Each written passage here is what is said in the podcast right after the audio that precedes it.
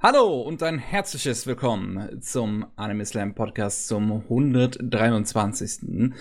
Heute mit dabei sind zum einen der Matze. Ja, hallo. Zum anderen der Animega. Hi. Und ich, die Miki. Ja, Animega, dich hat man im 112. Podcast schon mal dabei. Ich habe genau, hab mich hab vorbereitet. Ich, das habe ich auch extra nachgeschaut, damit ich die Fun Facts raushauen kann. Das hast du mir jetzt leider genommen. Ha! oh. ähm, Im 112. Podcast, das heißt, wir werden jetzt hier nicht nochmal extrem ins Detail gehen, aber wer deine Lieblingsanime und sowas hören möchte, kann da halt schon mal vorbeischauen. Mhm. Da haben wir das alles besprochen. Und äh, kurz, äh, vielleicht äh, kurz zur Übersicht, was du so machst. Äh, du bist äh, auf YouTube aktiv, auch auf dem Kanal Animega und machst da Videos. Wobei jetzt schon länger nicht mehr. Wann kommt ja, was? Genau, ich wollte schon sagen, angeblich bin ich auf YouTube aktiv. ähm, das ist auch das erste Mal, dass ich überhaupt irgendwas mache seit gefühlt drei.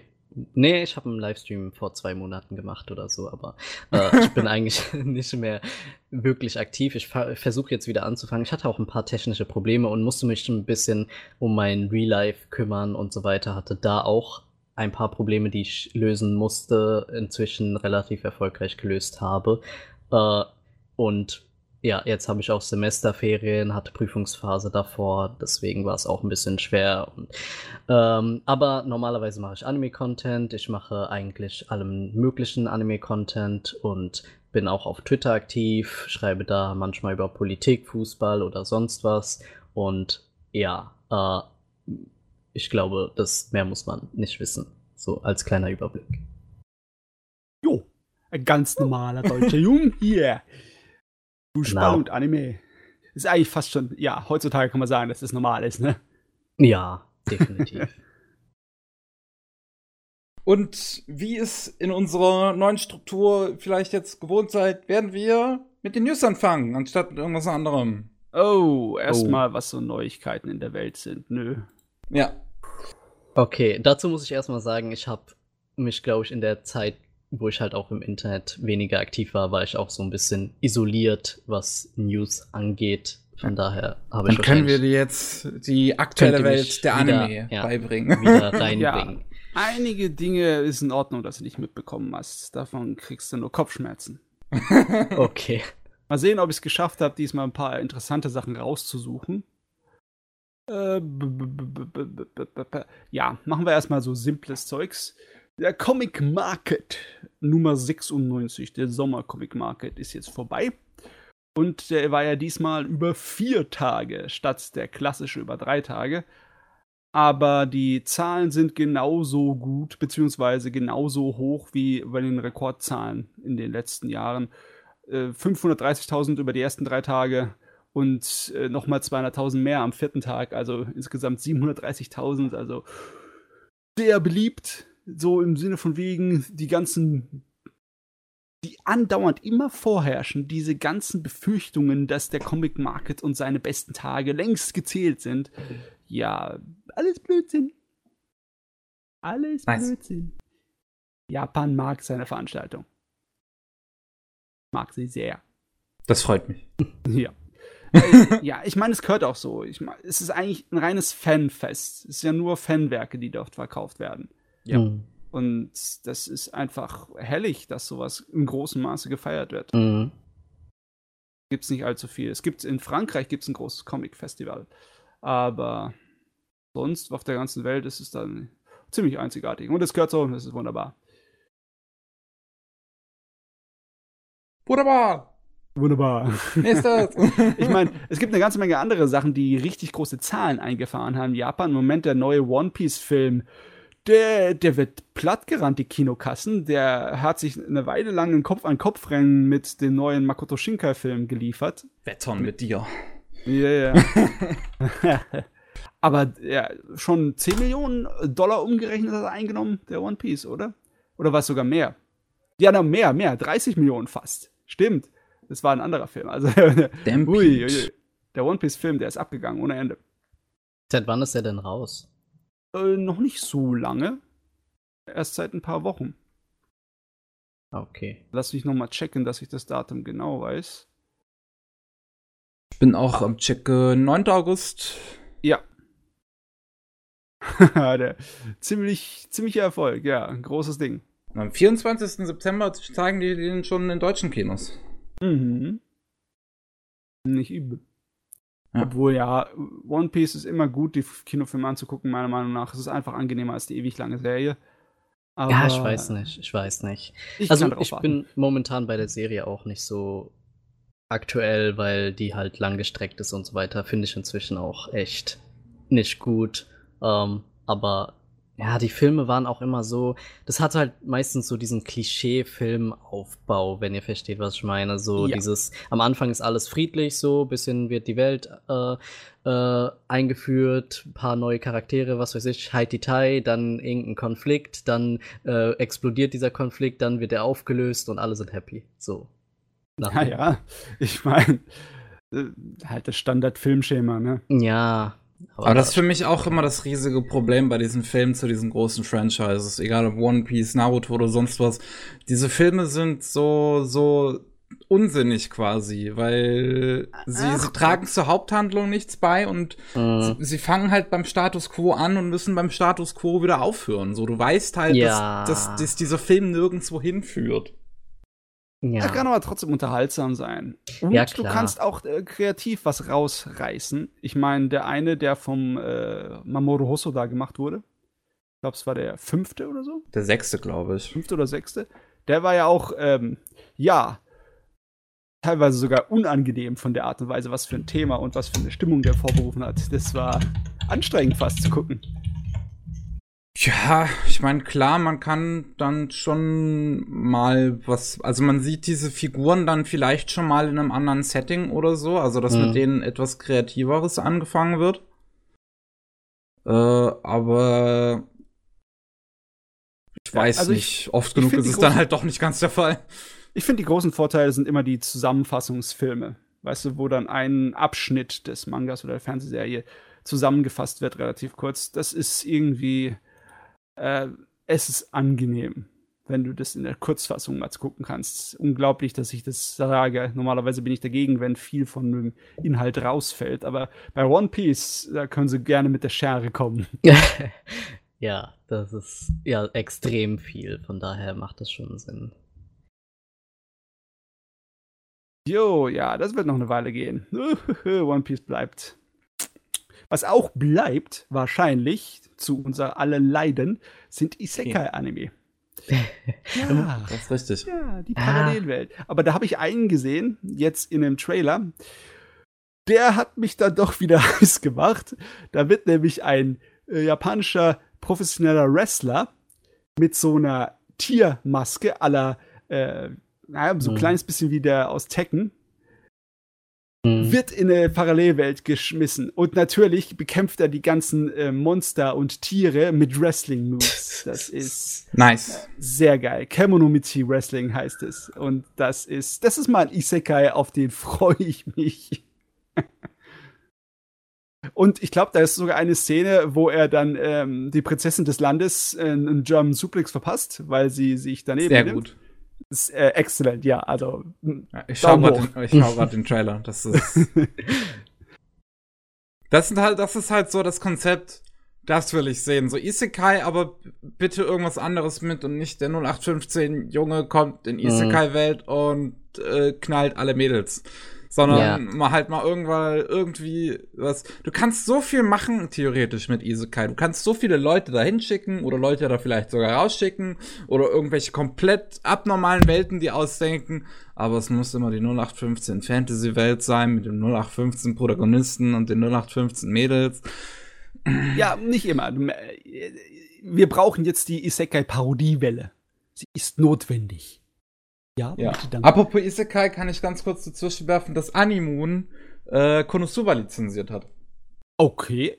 Ah, hab ich ja, das heißt, das heißt, bereits im, am 18. Oktober kommt das erste Volume von Konosuba auf Deutsch beide, raus. Beide Staffeln, ne? Ja, beide Staffeln und den Film. Und ähm, ja, ich bin, ich bin so ein bisschen gespannt, wie sie es machen werden, weil Konosuba ist halt ganz ehrlich so ein Ding. Ich ich glaube, das ist egal, wie gut du letzten Endes eine Synchro zu Konosuba machst, würde ich wahrscheinlich das Original empfehlen, Ja, weil ja, ja. das ist halt, das ist halt ein Ding, was das lebt von seinem originalen Sprechercast, wie die miteinander interagieren, Mhm. wie da ähm, immer wieder ähm, äh, hier wie, wie nennt man das nochmal, wie die immer wieder improvisieren und so weiter und das Ja. kannst du im Deutschen nicht an, also das kannst du in einem Dub nicht generell nicht einfangen. Haben die improvisiert? Die haben teilweise improvisiert während den Aufnahmen, ja. Krass. Ich meine, du kannst es schon, du brauchst halt da äh, das Talent und das Talent kostet Geld. Ich meine, stell dir mal vor, die würden da äh, Leute anschlaffen, genauso wie bei den alten klassischen Parodiefilmen, wie bei Hot Shots oder den Leslie Nielsen Parodiefilmen, wie bei der nackten Kanone, ne? Die funktionieren in Deutsch ja auch sehr gut. Ja, die funktionieren im Deutschen auch. äh, Gerade gerade wenn die so eine schön trockene ähm, Ja. Deliverance haben. Aber ich glaube, ich weiß nicht, ob das bei Anime funktioniert. So, ich, ich könnte mir halt generell, könnte ich mir für diese Figuren gerade, also gerade im Moment auch keine deutschen Stimmen halt so richtig, so richtig vorstellen, weil, ne, diese klassischen amerikanischen Parodien, die haben schon so einen gewissen, die haben halt so einen gewissen äh, Dad-Joke-Humor einfach, der halt super platt ist. ja, ja.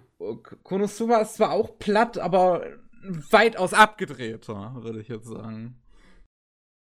Äh, bin ich Ja. mal gespannt. Auf jeden Fall mal äh, so ein kleines bisschen so eine StarCraft-Reaktion hatte ich da schon, ne? Dass Konosuba jetzt endlich zu uns kommt. It's about time. Ach so. Aber echt, ne, ja, Light Novels, äh, Isekais. Ja, was Ich ich auch interessant fände, wenn die bei Isekai mal, keine Ahnung, irgendwie was mit der Kultur praktisch, dass der, der Charakter, die Kultur, die wir hier in die, unserer Welt haben, mal dort reinbringt und wie das halt äh, aufgenommen wird, wenn ihr versteht, was ich meine. Ich meine, Ja. mit Otaku-Kultur gibt's das schon, aber Ja. sonst in, im Ja, erweiterten ja, ja. Sinne nicht unbedingt. Ja, genau, halt andere Kultursachen. Zum Beispiel, weil ich jetzt so ein Fußball-Nerd bin, habe ich mir so halb ironisch äh, gedacht, wie wär's mit einem Typen, der halt mit seinem Fußball in eine andere Welt kommt und da äh, den Leuten das Spiel beibringt und die dann Fußball spielen. Dass du halt einen Fußball-Anime hast in einer anderen Welt und der halt das Wissen hat, zum Beispiel, keine Ahnung was. Äh, der kennt halt Messi, Ronaldo und so weiter und kann deren Tricks halt benutzen und die anderen halt nicht und der hat dadurch einen Vorteil, aber die können Magie benutzen und keine Ahnung, irgendwie sowas abgedrehtes. Ein Sportanime in Genau, einer anderen in einer anderen Welt. Und keine Ahnung, man, hat- man hat halt, halt eigentlich sau viel Spielraum so und einfach dieser Kultur von der Kult dieser Kulturvorteil, den der Charakter hat, äh, mal auszunutzen. Das wäre zum Beispiel etwas, was ich sau interessant fände. Ja, ähm, im Moment ist ja Dr. Stone ziemlich gut am Laufen, ne? Ah, habe ich noch nicht geschaut. Die Idee, dass jemand mit dem Wissen äh, der unserer jetzigen Zivilisation, was Physik und Chemie und Wissenschaft angeht, in die Steinzeit zurückversetzt wird. Ach, ist das Vorteil so? hat. Ja, im Endeffekt, äh, Oh, ja, das da ist cool. Äh, also er wird nicht teleportiert einfach so, sondern die ganze Welt äh, wird versteinert und 3700 Jahre später wacht er auf und merkt, oh, die meisten Menschen sind immer noch versteinert, nur noch ein paar sind übrig. Aber er ist äh, derjenige mit dem Wissen und er kann jetzt die Zivilisation aufbauen. Natürlich hat er auch äh, Widersachen und alles, aber die, die Idee ist cool. Hm. Und ja, im Endeffekt gab, gab auch noch nicht, oder? Der Isekai, okay, es gab diesen blöden Smartphone-Isekai, aber das lasse ich nicht zählen. Das zähle ich nicht, das ist Unsinn. Ja, in another world with my smartphone. Das Jetzt, jetzt, jetzt kommt ja auch noch so einer, der halt wirklich exakt das gleiche ist. Ja, in another world with my mother oder sowas. Nee, nee, nicht, nicht, nicht, nicht so, sondern ich meine wirklich mit dem Smartphone. So. Ach, echt? Ja, jetzt kommt noch so einer, der, wo es halt auch darum geht, dass jemand mit dem Smartphone da drin landet. Das ist das exakt gleiche. War da nicht vor irgendwie ein oder zwei Saisonen schon wieder schon einer, der so ein billiger Abklatsch war, wo auch ein Smartphone hatte? Also ist es jetzt, ist es jetzt ein Trend? Wenn du einfach nur die billigste Sorte von Isekai rausschmeißen willst, gibst du dem Smartphone in die Hand und fertig. äh, wisst ihr, was ich übrigens nicht wusste, was aber ein schöner Zufall ist? Das von diesem, dieses Hatage Kimonomichi, ne, dieser Wrestling-Isekai, ist Ja. vom gleichen Autoren wie Konosuba. Ha! Ah, okay, okay. Ähm, das ist die, da ist es hier, so hin und her geht's, ne, bei Ja. den Parallelwelten. Einmal ist es der größte Schrott und einmal freut man sich total. Ja, drauf. es ist halt wirklich so. Ah. Naja, gut, okay. Äh, gehen wir mal zu ein paar kleinen anderen Sachen. Und zwar die Anime-Serie Sasai-san. Die große Familien-Anime-Serie, die feiert ihr 50-jähriges Jubiläum. Meine oh, stimmt, das ist soweit, heilige Scheiße. Äh, ich ist weiß nicht, wie viele tausend Episoden es jetzt sind, aber sind es schon 2500? Ich müsste mal nachsehen, aber es sind sehr, sehr, sehr viele. Über 2200 Folgen steht bei Wikipedia. Okay, alles klar. Es sind noch nicht 2500. Es sind aber genug. Es sind 50 Jahre an Fernsehprogrammen. Mhm. Das ist äh, viel. Okay, aber Sasai-san ist ja auch ein kleines bisschen wie bei uns die Einzelmännchen. Nicht so ganz. Es hat, es hat ja wirklich schon äh, irgendwie äh, kindermäßig, kindergerechte und familiengerechte Inhalte, aber also auch eine Story, aber pff, ne. Was wird zuerst enden? Sasai-san oder die Simpsons? Ich, äh, äh ja, pff, äh, Simpsons hat äh, keine Chance gegen Sasai-san. der Länge und von äh, den Einschaltquoten besonders reden. Das ist ja jetzt immer noch immer ganz oben mit dabei. Ich meine, die Simpsons ist auch endet, immer noch ganz oben mit dabei. Ja, ey, du, ich frage mich echt, wenn diese Serien irgendwann mal verschwinden, wenn sie verschwinden werden, das ist ja eine Frage, ob das jeweils passiert, dann frage ich, was die Leute anstattdessen gucken. Weil diese 5% der japanischen äh, Komplettbevölkerung, die das guckt, äh, da, die muss auch irgendwo anders hingehen. Ne? Fernsehen wird ja nicht einfach ausgeschaltet. nicht heutzutage. Hm. Na egal. Okay, was haben wir hier Schönes noch? Ähm, und zwar der Verlag Hakusensha, was auch einer der größeren ist, mit Kodansha und den anderen Leuten darum.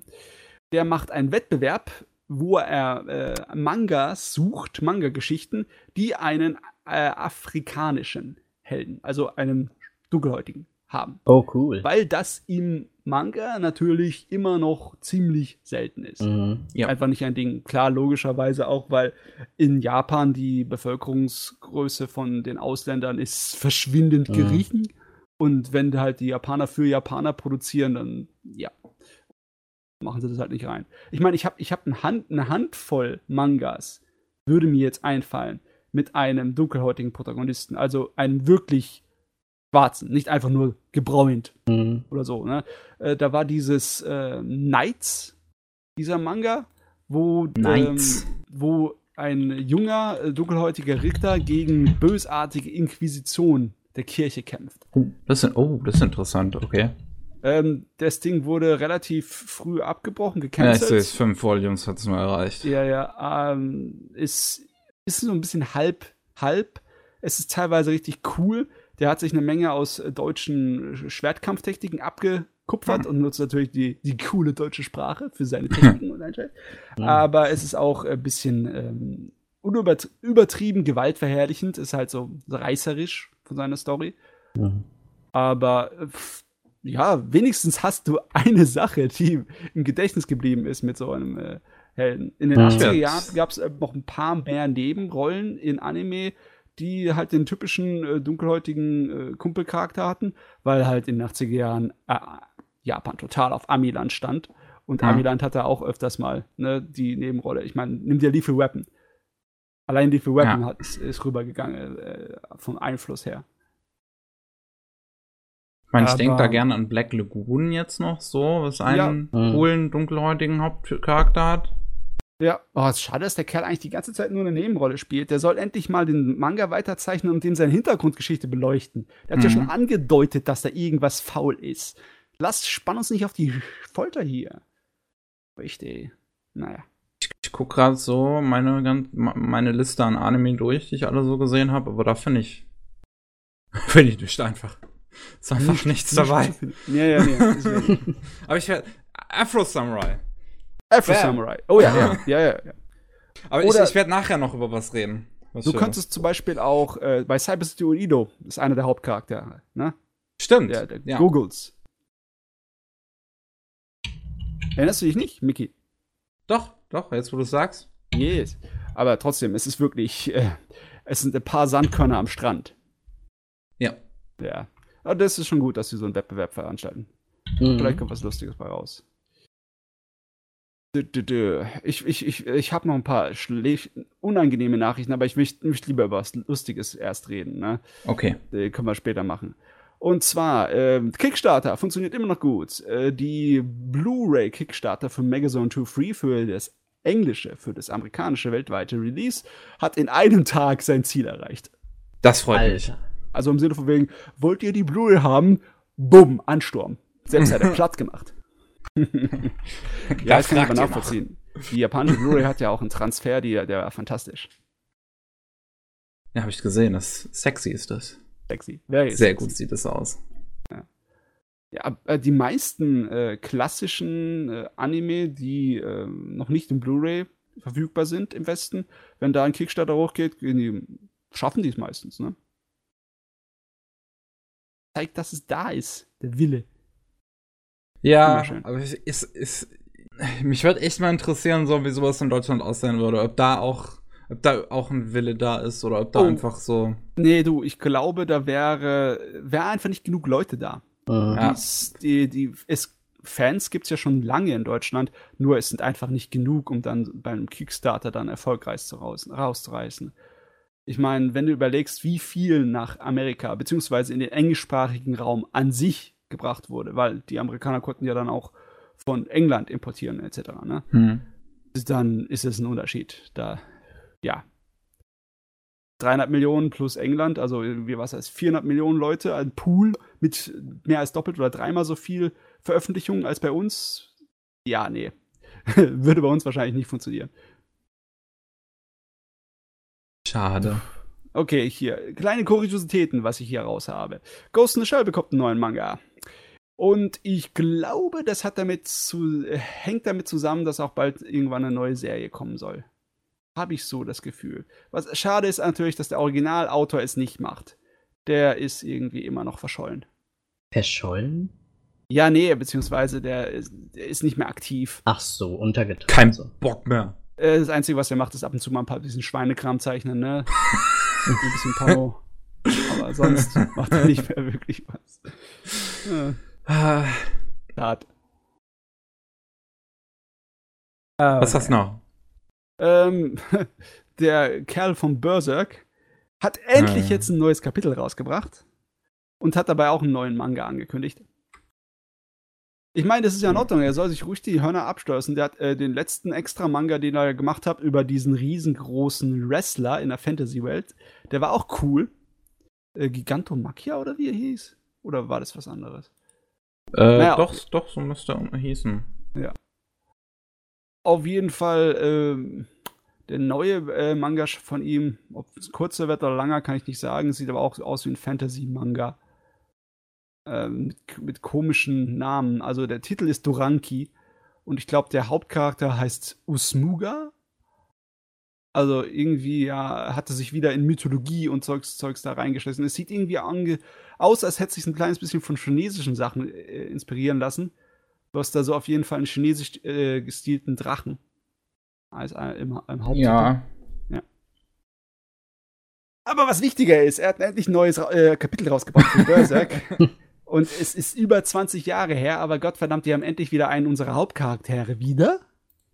Kaska oh. ist wieder bei Sinnen. Äh, Gott, ey, wieso, wieso brauchst du so lange? Das, ich meine, ich kann es verstehen. Es gibt, es gibt eine Menge Fantasy-Autoren, die lassen sich Zeit, ne? Unser guter ähm, Game of Thrones Mann lässt sich sehr viel Zeit.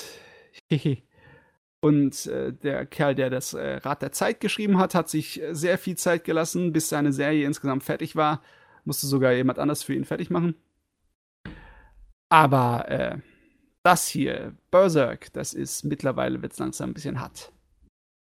Also so zur Ankündigung von Doraki dachte ich mir halt auch so, ey, wenn, wenn, wenn man sich mal so Gedanken, wenn man, wenn man jemand so, so die Angst hat, dass man sein Versprechen nicht halten kann und vielleicht äh, nicht schafft, irgendwie was zu Ende zu bringen, dann einfach gucken, wie, wie erfolgreich der Berserk-Mangaka ist, obwohl er nur ein Kapitel im Jahr rausbringt. Da braucht man sich keine Sorgen mehr zu machen. Ja, nee, äh, das kannst du aber leider nicht sagen. Der kann das sich auch nur leisten, weil er, weil er erfolgreich war vorher. Aber okay, ich bin ihm nicht so böse, wenn er immer wieder ab und zu mal was ganz Neues rausbringt. Irgendwie das. Äh, Vielleicht hat er auch schon einfach länger keinen Bock mehr auf Berserk. So. Das, Vielleicht hat er einfach auch keinen Bock mehr. etwas, was man echt Angst davor hat. Also ich hätte Angst davor, dass er keinen Bock mehr drauf hat. Irgendwann kommt dann so random, ey, reicht jetzt. Ja, geh nicht mehr, kann nicht mehr. Ja, auch nicht schön. Okay, lass uns mal schnell die Nachrichten durchgehen, sonst werde ich hier gerade wieder. Sonst denke ich an Berserk und dann habe ich Probleme. Ähm, es wird eine Dokumentation gehen über Lupin, den Dritten, der noch in diesem Monat in Japan im Fernsehen rauskommen wird. Äh, über die ganze Okay. Lupin-Serie, über ihre ganze Geschichte und Mm. ihren Autor. Das wird dann ein nice. Ding, das äh, sich irgendwann mal lohnt zu suchen. Dokumentationen sind nicht so einfach zu bekommen, Zeugs, das in Japan zu bekommen, äh, rausgemacht wird. Aber manchmal äh, tun sie es auch auf YouTube hochladen von der offiziellen Seite mit Untertiteln. Ich hoffe, das passiert bei dem auch. wär ja, cool. das wäre interessant. Und dann haben wir natürlich noch die etwas unangenehmere Nachricht, dass der, was Evangelion angeht. Okay, lass mal die unangenehme mal kurz weg, machen wir erstmal die lustige. Angeblich will das Produktionsstudio von Evangelion, nachdem sie den äh, letzten Film fertig gemacht haben, komplett auf quelloffene Sachen äh, wechseln. Die werden dann ihre ganze Software auf Blender umstellen. Ach so, stimmt. Ähm, das Coole ist daran, wenn, wenn es heutzutage wirklich so weit ist, dass ein renommiertes Produktionsstudio sagt, wir benutzen Blender und Unity, um alle unsere äh, folgenden Filme zu machen, weil die einfach jetzt genauso weit sind, besser sind und man muss keine Lizenzgebühren zahlen, dann ist das eigentlich für den Rest der Welt, der irgendwie Fanwerke mit solch was macht, ist das eigentlich ein Signal, ein riesengroße Fahnenwedel, ne? Von wegen, yeah, es ist soweit. So, Profi-Level. Kann ich. Eines Tages kann ich mein eigenes Evangelion machen. Mit Blender. Ich meine, wenn die es können, kann ich sagen. ich meine, was sind denn die schon? Hier, Studio Kara, hier diese, was weiß ich, zusammengenommen 5000 Jahre Erfahrung, das ist doch nix. nee, nee. Ja, es ist halt nicht alles rosig, weil äh, der Original-Charakterdesigner äh, hat sich entschieden, jetzt auf Twitter ein Riesenarschloch zu sein. man, man sollte, man sollte, oder vielleicht doch nicht so. Ich bin immer zwiegespalten, sollte man berühmten Leuten jetzt vielleicht Twitter wegnehmen, Nein, so dass man in seinem eigenen, so, so dass man in seiner eigenen Naiv- Na Naivität weiterleben kann und Mm. nie Nein, nein, nein, dass nein. alle Arschlöcher sind. Die Leute haben schon das Recht dazu, ein Arschloch zu sein. Ja. Aber wenn die Konsequenten haben sie gefälligst auch zu leben, ja? Danke bitte. ja. Und zwar, er hat sich äh, abfällig geäußert über ein politisches Thema, und zwar das Thema der Frauen, die in dem Zweiten Weltkrieg, koreanische Frauen, die, äh, die gezwungen wurden, äh, für die Soldaten als Prostituierte zu arbeiten, für die japanischen Soldaten.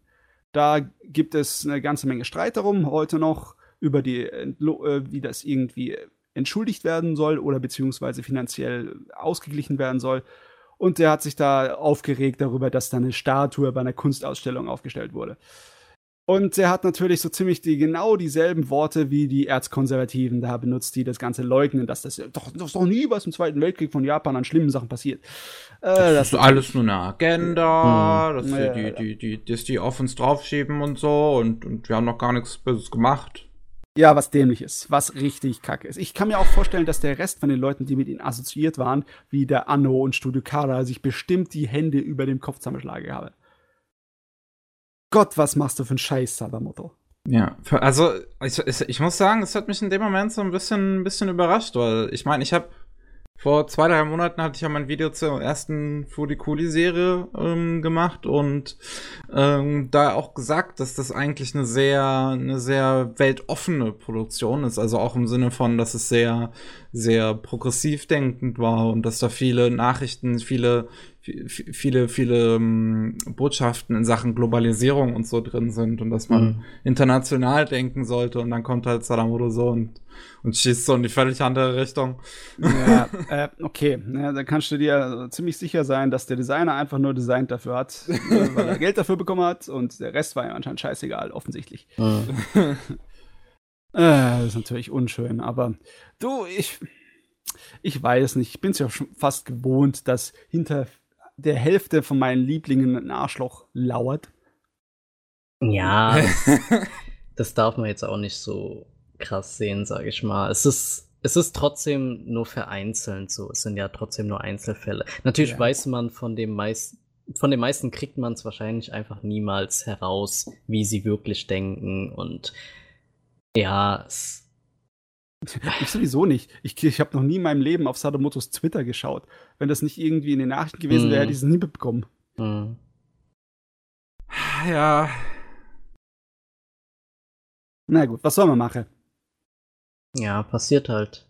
Also ich weiß nicht. Ich weiß jetzt nicht, ob ich irgendwie. Also ich fühle mich jetzt nicht dazu bewegt, irgendwie Boykott auszurufen. Na, Muss man vielleicht auch nicht jedes Mal, gerade wenn er halt eine Person ist, die halt dort gearbeitet hat von sehr, sehr vielen, nee, nee, das nicht. dann ist Aber, es halt immer. aber wenn es jetzt darum geht, von ihm äh, Artbooks zu kaufen oder so. Ach so, ja, dann musst Mhm. du halt. was mich halt besonders entscheiden. ärgert, weil ich habe eins von ihm. Ich habe mehrere von ihm. Ich meine, äh, ist egal, was er für ein Arschloch ist. Ich kann nicht verneinen, dass er ein guter Illustrator ist Mhm. und Designer. Und das werde ich auch in Zukunft nicht verneinen, e egal was er für einen Scheiß von sich gibt. Aber, äh, naja, mal sehen. Äh, äh. okay, hast du noch was? Nee, nee, nee, nee, ist genug für heute. Okay, äh, ich hatte noch ein bisschen was, wo wir schon bei Kara waren. Die haben angekündigt, dass sie zu Ultraman einen Anime-Film machen werden. Ultraman. Oh, da Anno ist garantiert total happy. Der soll 2021 in den japanischen Kinos rauskommen und trägt den Namen Shin Ultraman. Äh, Äh, Hatte ich dir jetzt die letzte Serie, hieß die nicht auch Shin Ultraman oder hab ich es falsch nee, die hieß einfach nur Ultraman. Ah, okay, alles klar. Wobei ich glaube, es kann sein, dass es eine Shin Ultraman Live-Action-Serie gibt.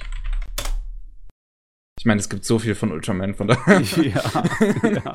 ähm, was äh, was habe ich noch Schönes? Schauen wir mal die ganzen Lizenz-News raus. Äh, Anime House hat bekannt gegeben, dass sie die zweite Staffel und den Film von Danmachi lizenziert haben. Allerdings werden sie wieder auf den Cast von der Danmachi Spin-off-Serie zurückgreifen, was die meisten ziemlich scheiße finden, weil sie die Synchronsprecher hinter dem Cast der Spin-off-Serie nicht mögen und die sind doch alle Arschlöcher. Von daher, Anime House sichert sich wieder gute PR. Ähm, Kase hat auf der Animagic ein paar Lizenzen bekannt gegeben. Ride Your Wave von, ähm, von hier Yuasa.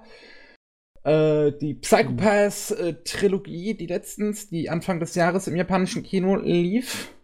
Und äh, wo ich mich besonders gefreut habe, Kase-san und Morning Glories, der kleine, ähm, kleine OVA mit äh, zwei lesbischen Hauptfiguren, die super, super süß ist. Äh, und dann haben sie sich noch die zweite Staffel von dem Fairy Tail Anime gesichert, die 2014 bis 2016 im japanischen Fernsehen Mhm. lief. Und als letztes hätte ich noch zwei Nachrichten von Universum. Die haben sich zum einen äh, Wettern mit ihr, Reveling with You gesichert, was sie im Winter Wettern mit 2020, äh, also oder halt, also so, so, so im Winter 2020 rum äh, zeigen wollen. Und auch Human Lost, also diese Ja, die. Science-Fictionisierung von dem bekannten Romangedöns da. Ja. ja. Ah, Das- dass, dass die dann wieder mal groß schonen Serien eingekauft haben. ist anscheinend irgendwie jetzt die Jahreszeit dafür. Ich meine, auf Netflix kommen dann auch sieben Staffeln von Naruto Shippuden demnächst, ne? Ja, auf Mhm. Netflix kommen sowieso jetzt immer wieder ganz viele Anime raus, jetzt in der Zeit. Von daher, ich habe diese Netflix-News ich schon gar nicht mehr drin, weil das ist auch mittlerweile einfach so viel, was da jetzt rauskommt. Ja, ja, da müssen wir nicht über jetzt Einzelne drüber gehen. Definitiv nicht. Yep. Ähm, was hatte ich noch? Über Daraki haben wir schon gesprochen. Digimon Adventure hat fünf Short-Filme wurden zu Digimon Adventure angekündigt. Die sollen alle via Crowdfunding finanziert werden. Oh, die springen in die äh, Schwarmfinanzierung rein. Ja. Das Crowdfunding ist äh, aber auf einer japanischen Seite, also das können auch nur Leute beisteuern, die einen Wohnsitz in Japan haben. Und das hat aber jetzt schon, also das Ziel waren 10 Millionen Yen, wir sind jetzt bei 13 Millionen,365 Yen. Trotzdem, also, wenn sie so eine re regional beschränkte Crowdfunding-Kampagne ist, Ja. finde ich immer, ist ein größeres Risiko. Das ist irgendwie nicht immer der beste Weg, oder? Finde ich auch nicht unbedingt klug, vor allem wenn man eigentlich drüber nachdenkt, dass Digimon auch international eine sehr große Definitiv. Fanbase hätte und dann hätten sie wesentlich mehr Geld noch machen können damit. Ähm, aber oh, bei mir schreien gerade ein paar Leute rum. Warte, ich mach mal gerade das Fenster zu. okay. Ja, das ist so gang und gäbe bei uns, sorry. Aber ich glaube, selbst Japan Only war von, von, von Digimon einfach ein Erfolg gesichert. Das ist halt immer noch eine riesige Marke. Ja. Ja, und wie gesagt, das sind fünf, fünf äh, Kurzfilme, die teilweise, teilweise sind das einfach nur Nebengeschichten. Das soll irgendwie auch eine Vorgeschichte zum ersten Digimon Adventure Film dabei sein, also der von Hosoda Regie geführt wurde. Oh, okay. Und ja, also so ein bisschen das Universum von Digimon Adventure ausarbeiten. Ist das quasi. Ähm, dann haben wir noch, dass Rasse von eine, ein Blu-ray-Release jetzt zustande bekommt. Äh, okay, das ist nett, aber das ist wahrscheinlich wieder nur aufgeblasene Blu-ray, oder? Ich meine, Ich Russell weiß es nicht, wie gut das. ja, das hat garantiert nicht besser als 720p kommt da raus. Wenn überhaupt, ist glaube ich ein 480p digital gemasterter. Guck mal, Rasse von, was gibt's denn? Haben wir irgendwie eine japanische Blu-ray oder so? Gibt's da irgendwas? Äh, Anime an. Es ist alles Unboxing. Ich würde gerne einfach mal einen Screenshot oder so sehen. Naja, soviel ich weiß, äh, kriegst du bei der Blu-ray nicht besonders viel mehr raus an Bildqualität als aber auf der DVD. Das ist halt aus dem Alter, ne, von 2002, 2003. Da ist nicht viel mehr zu machen. Ja, wird Mhm. wahrscheinlich doch ein bisschen besser sein. Besonders, weil ich glaube, die kriegst du die über die DVDs überhaupt noch. Die kriegst du wahrscheinlich nicht mehr. Also, Nee. ah, gehen wir mal auf Amazon. Da kriegst du sie. Ja, kannst du die gebraucht, kannst du dir zusammensammeln für teuer Geld. Äh, nee, nee, das ist besser schon, dass es also wenn gebraucht teurer ist als neu dann. Nee. Jupp. Ähm, freut mich trotzdem, Rastafon ist so eine, so eine Serie, die kennt eigentlich kein Schwein. äh, aber ich fand sie ganz gut. Und als letztes noch ähm, die Nachricht, dass äh, Japan überlegt jetzt ähm, ein bisschen was an, an äh, wie, wie soll ich sagen, über, über äh, Steuerentlastung für Spenden und möchte da das Gesetz dementsprechend so ändern, dass äh, Massenspenden, die so im Falle von, von Brandanschlag oder Brandstiftung und, und, und was auch immer ähm, an, an Menschen, an Privatpersonen oder auch an Firmen passieren, dass es dann so ist, dass das quasi gilt als ähm, äh, Sp- Spenden im, in einer Notsituation und die werden dann staatlich nicht versteuert. Das bedeutet auch, dass die ganzen Spenden, die jetzt äh, an Kyoto Animation gegeben wurden, Mhm. dann nicht versteuert werden würden. Was sie halt beim aktuellen Gesetz noch ziemlich dolle werden würden. Und Das, das ist natürlich zu begrüßen. Ja. Da ist natürlich Angst. Ja, nee, wahrscheinlich die Chance, dass das irgendwie ausgenutzt wird, ist nicht unbedingt da. Hm. Aber du, tr trotzdem, es ist, komisch. Das ist der Zyniker an mir. Der Zyniker an mir dachte sofort gleich an Geldwäsche. Weißt du, dass irgendeiner äh, ähm, den Was Brand zum Beispiel seiner. Firma Täuscht. vortäuscht und dann, dass irgendjemand anderes, der halt Geld hat, dann spendet zum Wiederaufbau. Und der Hm. Wiederaufbau muss halt nicht versteuert werden, das Spendengeld. Das ist auch, das ist nicht, äh, ja, ich bin mir ziemlich sicher, dass die irgendwelche Mechanismen einbauen, wo es damit gesichert wird und Mhm. abgesichert wird. Aber trotzdem ist der erste, woran ich daran denken muss, ist, ist, dass irgendjemand damit falsches Spiel treibt. Das ist eine schreckliche Welt. das ist der Kapitalismus. Willkommen. Äh, ähm, ja, aber in dem Fall ist es erstmal schön zu hören. Noch ist das Ganze, soweit ich Mhm. weiß, nicht durch. Aber äh, die Chancen stehen anscheinend ziemlich hoch, dass das bei der japanischen Regierung diese Gesetzesänderung durchkommt, dass halt diese Massenspenden im Falle von Brandstiftung, Brandanschlag äh, als Katastrophenhilfe gelten werden. Das ist, ist schön. Ja. Gut, du dann, dann waren das durch? auch alle News, die ich hatte. Yay. Gut, gut durch. gut durchgebrannt. Gut So. durch mit den News. Dann können wir zu den Zeug kommen, den wir in letzter Zeit so gesehen haben. Animega, als Gast möchtest du vielleicht anfangen. Okay, ja, ich habe mir tatsächlich das ein oder andere aufgeschrieben, was daran liegt, dass es nicht gerade viel war. So, ist schon okay. ja, dass äh, meine Notizen haben gerade mal maximal zwei Zeilen. Egal. ähm, ähm, lag an der Prüfungsphase und sowas. Auf jeden Fall, ähm, was ich aktuell am Schauen bin, ist Diamond No Ace. Ah, Weiß ich nicht, ob ja. ihr das gesehen habt. Weißball. Ba- Base, ba- Baseball? Nee, wie würden, wie würden sie es auf Japanisch sagen? Äh, Yakü. Es gibt ein Ja, japanisches Wort für Baseball Ach so. Japanischen. So. Okay. Ja, das weiß ich nicht mal, ob ich, obwohl ich es gesehen habe. Du, du, guckst gerade Ace No Diamond, obwohl gerade in Japan der große Baseball-Mama wieder von Adachi Mitsuru ist, der Mix, der hat richtig hohe Einschaltquoten. Richtig Wie, hohe. wie heißt der? Wie heißt der? Mix, M-I-X. Ach so. Habe ich noch nichts von gehört. Was, wa- was ich, ich finde schade, dass der so groß ankommt, weil er ist echt für ein Werk von Adachi Mitsuru, dem großen Baseball-Mangaka, ist das Ding eher ein bisschen durchschnittlich. Hm. Aber die Japaner lieben es, die fressen es. Hm. Das ist Mhm. ja, Baseball ist ja der beliebteste Sport in Japan. Genau. Ne? Äh, ich ich glaube, die Reihenfolge kriege ich noch hin. Erster Platz Baseball, dann Fußball, Ja. dritter Platz Basketball, vierter Platz Volleyball und dann kommt Rugby. Ah, Das sind die fünf beliebtesten Sportarten in Japan. okay, ja. Fußball und Baseball wusste ich halt die Platzierung. Ja, auf jeden Fall. Ähm, ich bin ja ein Sport-Anime-Begeisterter und äh, tatsächlich ist es so, dass ha, ich, mich fast jeder Sport-Anime sehr begeistern kann. Aber was ich bemerkt habe in letzter Zeit ist, also ich habe davor irgendwann äh, Giant Killing gesehen, was ein Fußball-Sport-Anime ist. Mhm. Und mir ist aufgefallen, dass ich irgendwie Sportanime lieber mag, wenn ich den Sport selber nicht so, äh, sag ich mal, verfolge und Ah, so okay. weiter.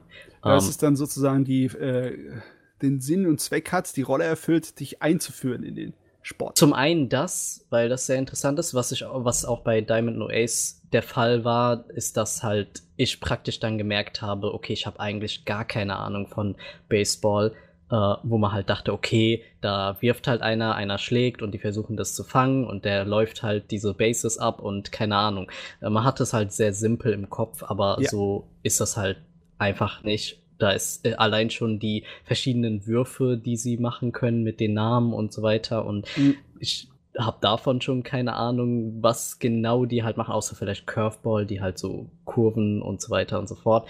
Ähm, aber auch die Spielzüge bin ich jetzt inzwischen absolut abgehängt. Mhm. Ähm, es, es wird halt immer und immer komplexer gefühlt und inzwischen habe ich auch keine Ahnung mehr von, was da überhaupt teilweise abgeht. Ja, das Was- Gefühl kenne ich aber. Ich habe auch über Baseball nur durch Anime und Manga gelernt.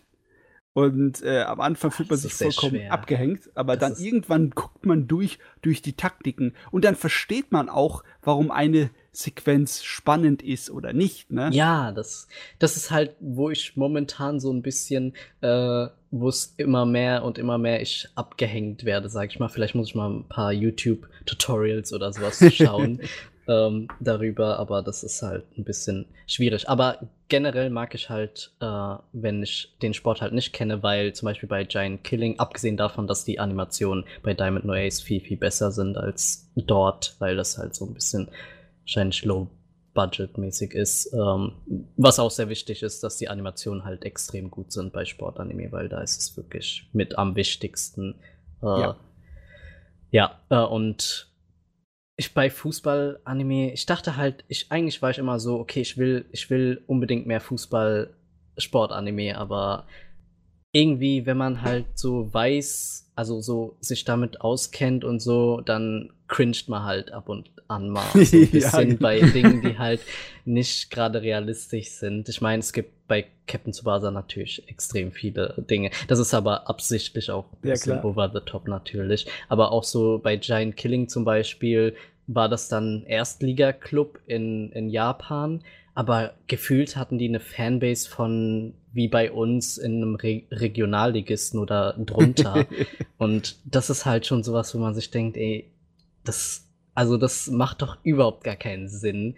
Und wurden angesehen als die größten Loser und sonst was, obwohl die halt ein Erstligist sind. So, das kann eigentlich gar nicht sein. Und ja, ja, das ist so ein Problem, das man haben kann als eine, als eine kleine Koryphäe, ne? Wenn man Mhm. Ahnung hat von dem Zeugs, dann wird man dann schnell zum Kritiker, ne? Wenn Ja. man Ahnung hat von Kampfsportarten, dann denkt man sich auch bei einigen Sachen, so weit geht das aber nicht. ja, Oder wenn, oder wenn man Ahnung ist- hat von Fechten oder sonst irgendwas. Ja, und dann, wenn halt die Spielzüge auch so richtig billig teilweise sind und man sich denkt, Digga, der, der läuft jetzt, keine Ahnung, 30 Sekunden mit dem Ball, als ob das im Fußball so ist.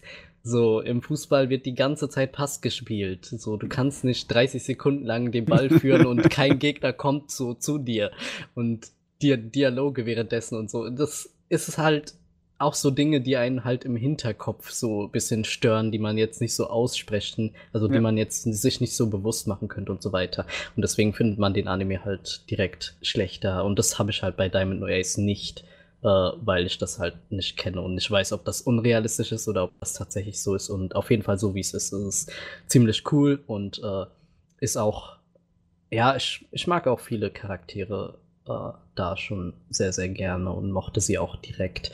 Ähm, ich bin auch so ein Typ, der halt sehr mag, wenn es so um, keine Ahnung, sich selbst motivieren geht und äh, über sein Limit gehen geht und weil ich mich halt selbst auch so ein bisschen darüber definiere, sage ich jetzt mal. Und deswegen bin ich da auch bei Shonen und Sportanime sehr begeistert immer. Und ja, ähm, ja, passiert ja. immer, das ist ja klassisch dabei, dieses Genau. Irgendwie fesselt es mich jedes Mal wieder ums Neue, wenn es halt gut, relativ gut gemacht ist. ja, so viel dazu. Thema. Also, ich glaube, dass äh, Baseball eine Angelegenheit einfacher zu einem Anime zu machen ist als sowas wie Fußball. Besonders von Animationsstand her. Weil beim Definitiv. Fußball ist ja nicht wirklich viel Stillstand. Da ist Ja. eigentlich immer Bewegung Ja, in, in jeder Szene. Und, aber bei Baseball kannst du viel öfter Szenen reinstellen, wo nichts sich bewegt, weil es halt Genau, beim wo Baseball die sich auch auch, so ist. kurz beraten oder so und kurz mal reden und stillstehen und warten, bis der eine Typ endlich wirft Ja. und sowas halt. Ja, das ist dafür viel praktischer. Und du musst halt nur eine Person, wenn schon, denn schon, animieren oder zwei pro Szene. Ja, Einmal den genau. Werfer und dann den, der, der, der schlägt. Ja. Ne? Ist nicht so, dass du das ganze Spielfeld immer aktiv animieren müsst, was nicht so Mm, einfach und, ist. ne? Und vor allem Dingen, also ist es da halt praktischer, dass du dann halt natürlich auch keinen Überblick über, den, über das Spielfeld brauchst, Ja, äh, ja. sondern halt nur auf die handelnden Leute dann in dem Fall hast. Bei Fußball nervt mich das auch voll oft, dass man halt einfach nicht weiß, okay, wie sieht die Spielsituation jetzt aus? Also als Taktikfuchs denkt man sich so, das Relevante ist jetzt eigentlich, wie stehen jetzt alle zueinander gerade in dieser Situation und keine Ahnung, das ist halt auch sowas. ah, Vielleicht ist es einfach nicht so, so Nee, praktisch, Fußball als Anime zu haben und es wird Da mich immer aber- stören. Da brauchst du aber, glaube ich, kein Taktikfuchs zu sein. Ne? Äh, äh, auch bei äh, so Leuten, die keine Ahnung vom Fußball haben wie ich, würde ich trotzdem jetzt gern wissen, ob da noch drei Mhm. Verteidiger vom Tor stehen oder ob er also alle umlaufen hat und jetzt nur noch er gegen den Tormann es sich hat. Ja, ne? definitiv. Und was Ja. er halt für Optionen hat, genau. Ja. Das ist auf jeden Fall, ja. Gut. So, Auf jeden dann. Fall. Ja, Diamond, No Ace, das ist ja eine monströs lange Serie. Wie viel hast du denn bisher davon geschaut? Ja, ich bin bei so um, um die 20 Folgen habe ich gesehen. Ich Okay. bin halt momentan auch so ein bisschen im Stocken, weil ähm, das wegen dem angesprochenen Problem, weil ich so ein bisschen, ja, abgehängt bin mit der Taktik und sowas und keine Ahnung. Muss mich da mal ein bisschen informieren, glaube ich erstmal. Ich kann dir, ich kann dir ein paar Tipps geben. ich habe auch keine Ahnung von Baseball, aber ich habe so viel Adachi Mitsuros Manga gelesen. Ich glaube, ich habe ein bisschen mehr Ahnung als Mhm. vorher. Äh, abgedreht. Ja. Hast du noch einen anderen Sportanime geschaut oder war noch äh, war was anderes auf deiner Liste? Äh, nee, einen anderen Sportanime glaube ich nicht. Ähm, ich habe vor nicht so lang Promised Neverland gesehen, zum Beispiel. Uh, okay. Habt ihr den gesehen? Ich habe noch nicht gesehen, nee. Ich habe ihn nicht gesehen, aber ich habe echt gute Sachen darüber gehört. Ja, es ist wirklich, wirklich ziemlich gut. Es ist halt bisher nur zwölf Folgen äh, gewesen. Und es ist, es steht auch ein bisschen in, die, in den Sternen, finde ich, so, ob sich das, also jetzt rein vom Anime, ob sich das so halten kann, niveaumäßig so. Aber ähm, was bisher da gemacht wurde, war auf jeden Fall sehr, es ist vor allem sehr intriguing. Also du, du, keine Ahnung, ich konnte mich da richtig fesseln lassen davon und das ist halt momentan bei mir, keine Ahnung, immer schwerer bei Anime irgendwie da wirklich so richtig invested zu sein und so weiter. Und das kann es, glaube ich, sehr, sehr gut, weil einfach die Prämisse sehr, sehr interessant ist. Und ähm, ja, wenn ich das kurz sagen kann, das ist ja, ja so, äh, dass man, ups, mein PC stürzt hier gerade ab. Ähm, Berühmte letzte Worte? ja, nee, doch nicht. Okay.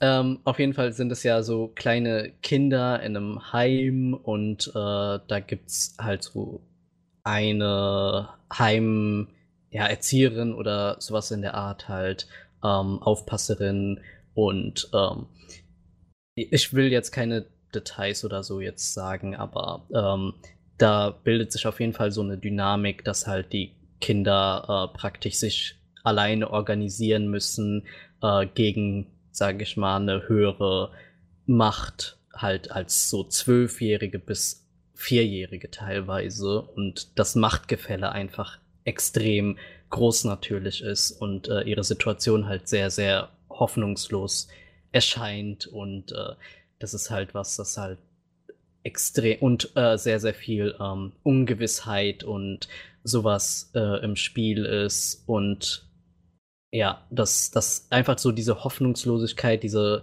diese Ohnmacht, die man währenddessen so mitfühlen kann und so, ist halt extrem intriguing, so finde ich. Also, ähm, das Ding ist ja schon seit ein paar Jahren als Manga unterwegs. Und ja. ist ja noch nicht fertig, aber er hat ja gesagt, das wird ja Fast bald fertig. in der Nähe des Endes kommen. Ja, ne? ja, ja, genau, habe ich auch mitbekommen. Ähm, es war halt auch sehr, sehr lange schon äh, sehr gehypt als Manga. Äh, von daher wusste ich schon in etwa, dass, dass das halt ein großes Ding wird und dass es wahrscheinlich sehr, sehr gut wird. Ähm, hat seinem Namen auf jeden Fall alle Ehre gemacht. Äh, bin ich sehr, sehr gespannt auf hoffentlich eine baldige Fortsetzung. Also ich hatte mir das immer vorgestellt, dass es eine Art von so Jugendroman ist, weil halt mit den jungen Leuten, der halt einen bitterbösen, ernsten Kern hat.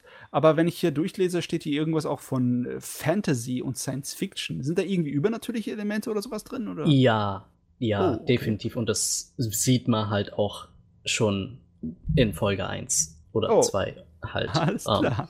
Von daher, also es, es, sind, es ist trotzdem sehr realistisch gehalten, nur halt mit einem mit einem bestimmten, mit einem bestimmten Aspekt, der sich halt von unserer äh, Welt unterscheidet und praktisch das System der Welt unterscheidet sich von unserer. Nicht, es ist jetzt nicht zwingend so, dass irgendwie übernatürliche Kräfte oder so etwas äh, existieren, dass so Magie oder sowas benutzt wird. Nee, okay, es okay. ist eher so, es gibt einen Aspekt, der anders ist und darüber hat sich halt auch das System also ich weiß halt auch nicht so viel davon, weil ich bin nur, also zwölf Folgen, so, ich, keine Ahnung.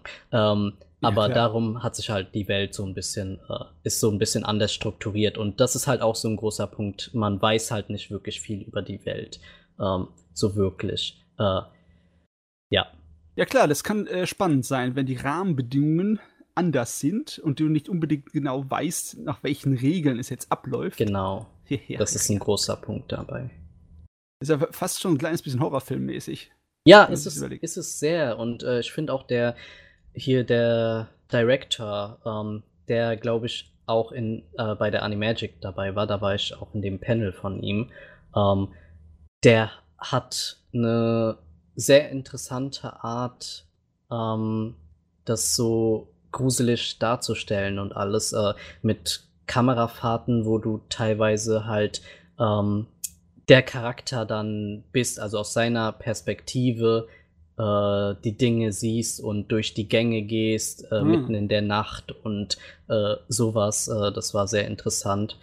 Ähm, ja, der hat auch gesagt äh, auf der Animagic, dass er das halt so nicht so wirklich strategisch gemacht hat, sondern nach seinem Gefühl. Und äh, auch äh, solche Dinge hatte, wie dass du dich halt beobachtet, also dass die Charaktere so wie beobachtet ähm, sich fühlen, also beziehungsweise, ja, dass man als Zuschauer so sich fühlt, als ob die Charaktere beobachtet werden, weil halt so Kameraperspektiven ums Eck, sage ich mal, mhm. als würde jemand um die Ecke schauen, sie äh, quasi beobachten, äh, gewählt wurden und solche Dinge. Das, das ist auf jeden Fall ein starker Aspekt äh, vom Anime.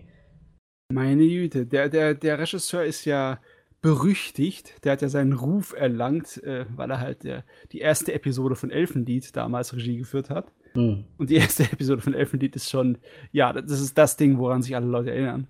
Hier steht auch, dass er, also hier steht, dass er auch allgemein Regie geführt ja. hat von Elfenlied, aber halt speziell auch Episode Director natürlich von Episode 1 war, ja. Ja. ja. okay. Ähm, das ist auf jeden Fall etwas, das noch an mir vorbeigegangen ist, weil es ist ja normal, es gibt einfach zu viele ja. Animes. Ja, es ja. viel zu viele von denen. Bin auch absolut abgehängt in letzter Zeit. Ja. Ich finde find den Track Record von dem Regisseur tatsächlich ein bisschen interessanter. Das geht in alle Richtungen. In alle, wirklich. Einfach, ja, es, es, es geht einfach in alle Richtungen. Also du hast halt, du hast halt Elfenlied, du hast ähm, Kikoshi Emma, also Demon Prince Emma, ähm, sowas niedliches wie äh, Kimi Toboko und dann kommst du aber wieder mit, äh, mit, mit Psychodiver. Ja. Und es geht einfach in alle Richtungen. Ja, das äh, Dempa Tekina Kanojo ist im Endeffekt ist eher so eine Love-Comedy. Ice Pure ist eine reine äh, romantische Schnulze. Äh, ja, der hat so ziemlich alles gemacht. ja. So, äh, dann gehe ich mal zum nächsten Ding. Äh, da, ja, ich muss wieder über Attack on Titan reden, aber nur ganz kurz. Äh, mich stört das nicht. Du kannst gerne weiterreden. Ja, äh, das wird auch nicht lang dauern, weil ich mich eigentlich wiederholen würde. Ähm, Attack on Titan Season 3 Part 2 kam ja von nicht so, so lang raus. Äh, ja, phänomenal. Eigentlich kann ich es jetzt auch schon beenden, darüber zu reden, weil ich nur fanboyen würde. So, so das, das habe ich auch gehört, dass jetzt wieder Attack on Titan grandios ist, angeblich. Ja, das ist.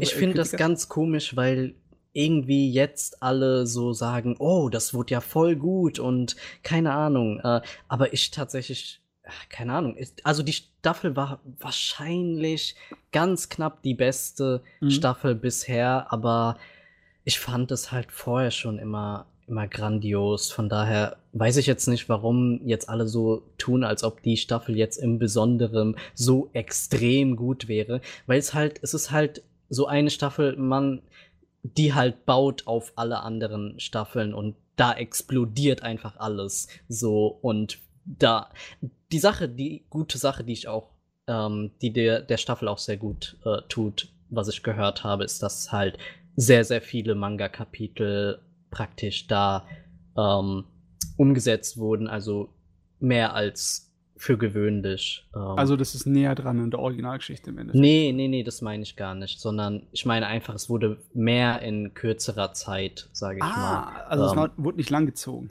Genau. Ah. Äh, dadurch kommt einem das auch so vor, als wäre, ey, jede Staffel, äh, jede Folge passiert extrem, extrem viel und äh, man ist halt praktisch nach jeder Folge geflasht. Also es ist, es ist die beste Staffel bisher.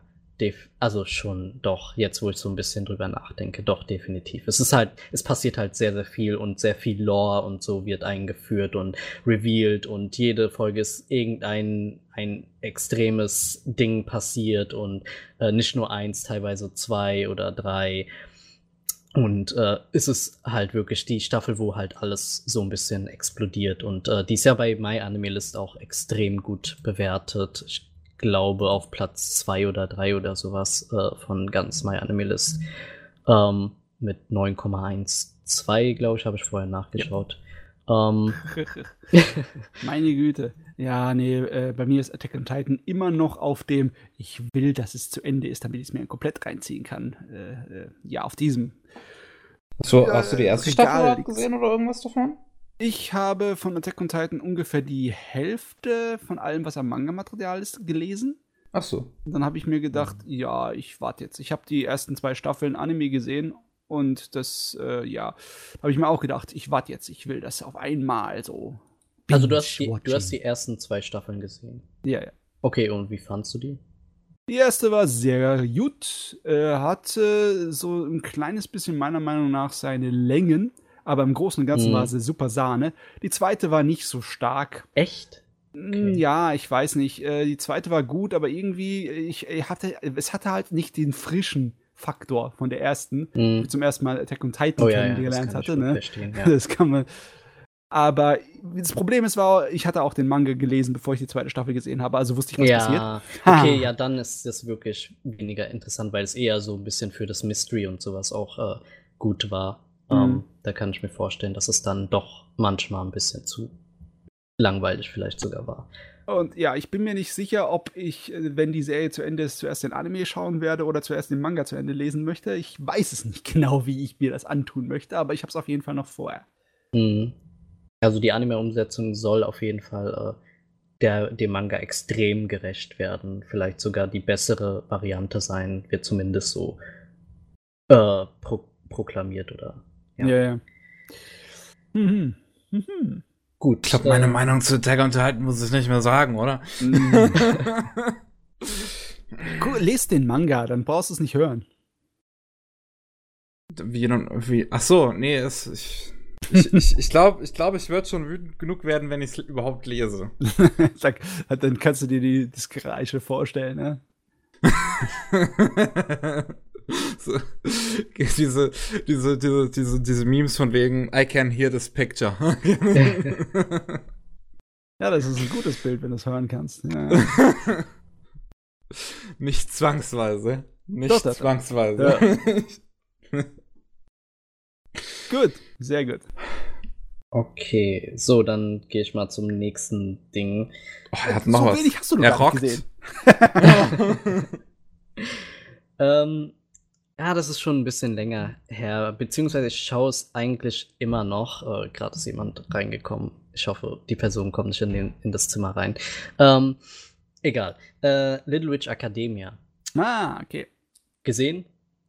Ich habe auch nur den Anfang gesehen, bisher noch nicht fertig gemacht, weil ich komme nicht dazu. Ich weiß nicht warum. Ich hab's bis Folge, warte, ich hab's, oh, ich, ich, 16 laut mal Anime, das muss mal gucken auf Netflix. Ich hab's irgendwann einfach aufgehört zu schauen, weil ich ein Dummbatz bin. Ein Dumbatz. Ja, ich hab's, ich hab's auch länger pausiert. Äh, ich schaue es halt mit meinem kleinen Bruder äh, auf Netflix. Ähm, bin laut My Anime List bei Folge 12, weiß aber nicht, ob das stimmt.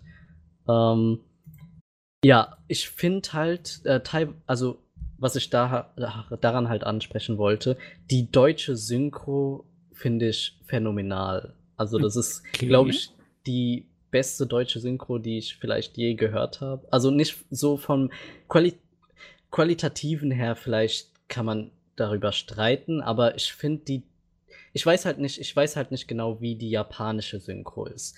Ich habe nur die deutsche gehört. Ähm, aber bei der deutschen ist es irgendwie so, dass teilweise halt Dinge so delivered werden, dass sie halt extrem witzig sind, wo ich mir vorstellen kann, dass es im Japanischen gar nicht wirklich ein Joke war oder so, aber teilweise hatten wir halt, ich und mein Bruder, Momente, wo, wo wir halt so extrem lachen mussten. Ähm, zum Beispiel ein ungewollter Moment äh, war irgendwie, keine Ahnung, die hatten, mussten irgendein Festival oder so, äh, wurde organisiert und ähm, die Main-Gruppe hat halt so praktisch so die Arschkarte gezogen äh, an, was sie halt organisieren mussten. Und ähm, ich weiß nicht mehr genau, was es war, aber die haben irgendwie so, ähm, ah, ich kann es, ich kann, ich krieg's jetzt nicht 100% zusammen, aber auf jeden Fall waren die dann praktisch, ah ja, genau, die waren die Opfer praktisch. ähm, so wurde das auch gesagt, also dass sie halt die Opfer sind, aber in Wirklichkeit war halt gemeint, dass sie irgendwie einem Geist geopfert werden oder so, der dann die irgendwie ähm, aus seinen Exkrementen wieder, äh, nachdem die geges gegessen wurden, wieder auskackt äh, kackt praktisch. Äh, Und da war halt sau witzig, keine Ahnung, dieser Moment, wo die halt irgendwie die Opfer waren, was halt im Japanischen dann wahrscheinlich nicht so lustig rüberkam. Zum Beispiel, das ist so ein, so ein Moment. Und also ich, ich glaube auch, dass wenn irgendwas witzig ist in solchen Comedy-Szenen, dass meistens es witzig ist, weil die Übersetzer ein gescheites Analog gefunden haben im Deutschen. Aber wenn du genau das versuchst, aus dem Japanischen rüberzubringen, funktioniert es nicht. Ne? Ja. Du hast einfach nicht die, es ist nicht einprogrammiert in der deutschen Sprache, denselben Zusammenhang zu kapieren, was witzig ist und was nicht. Mhm, und definitiv. die japanischen Wortwitze funktionieren natürlich, natürlich auch nicht immer wirklich so, ne?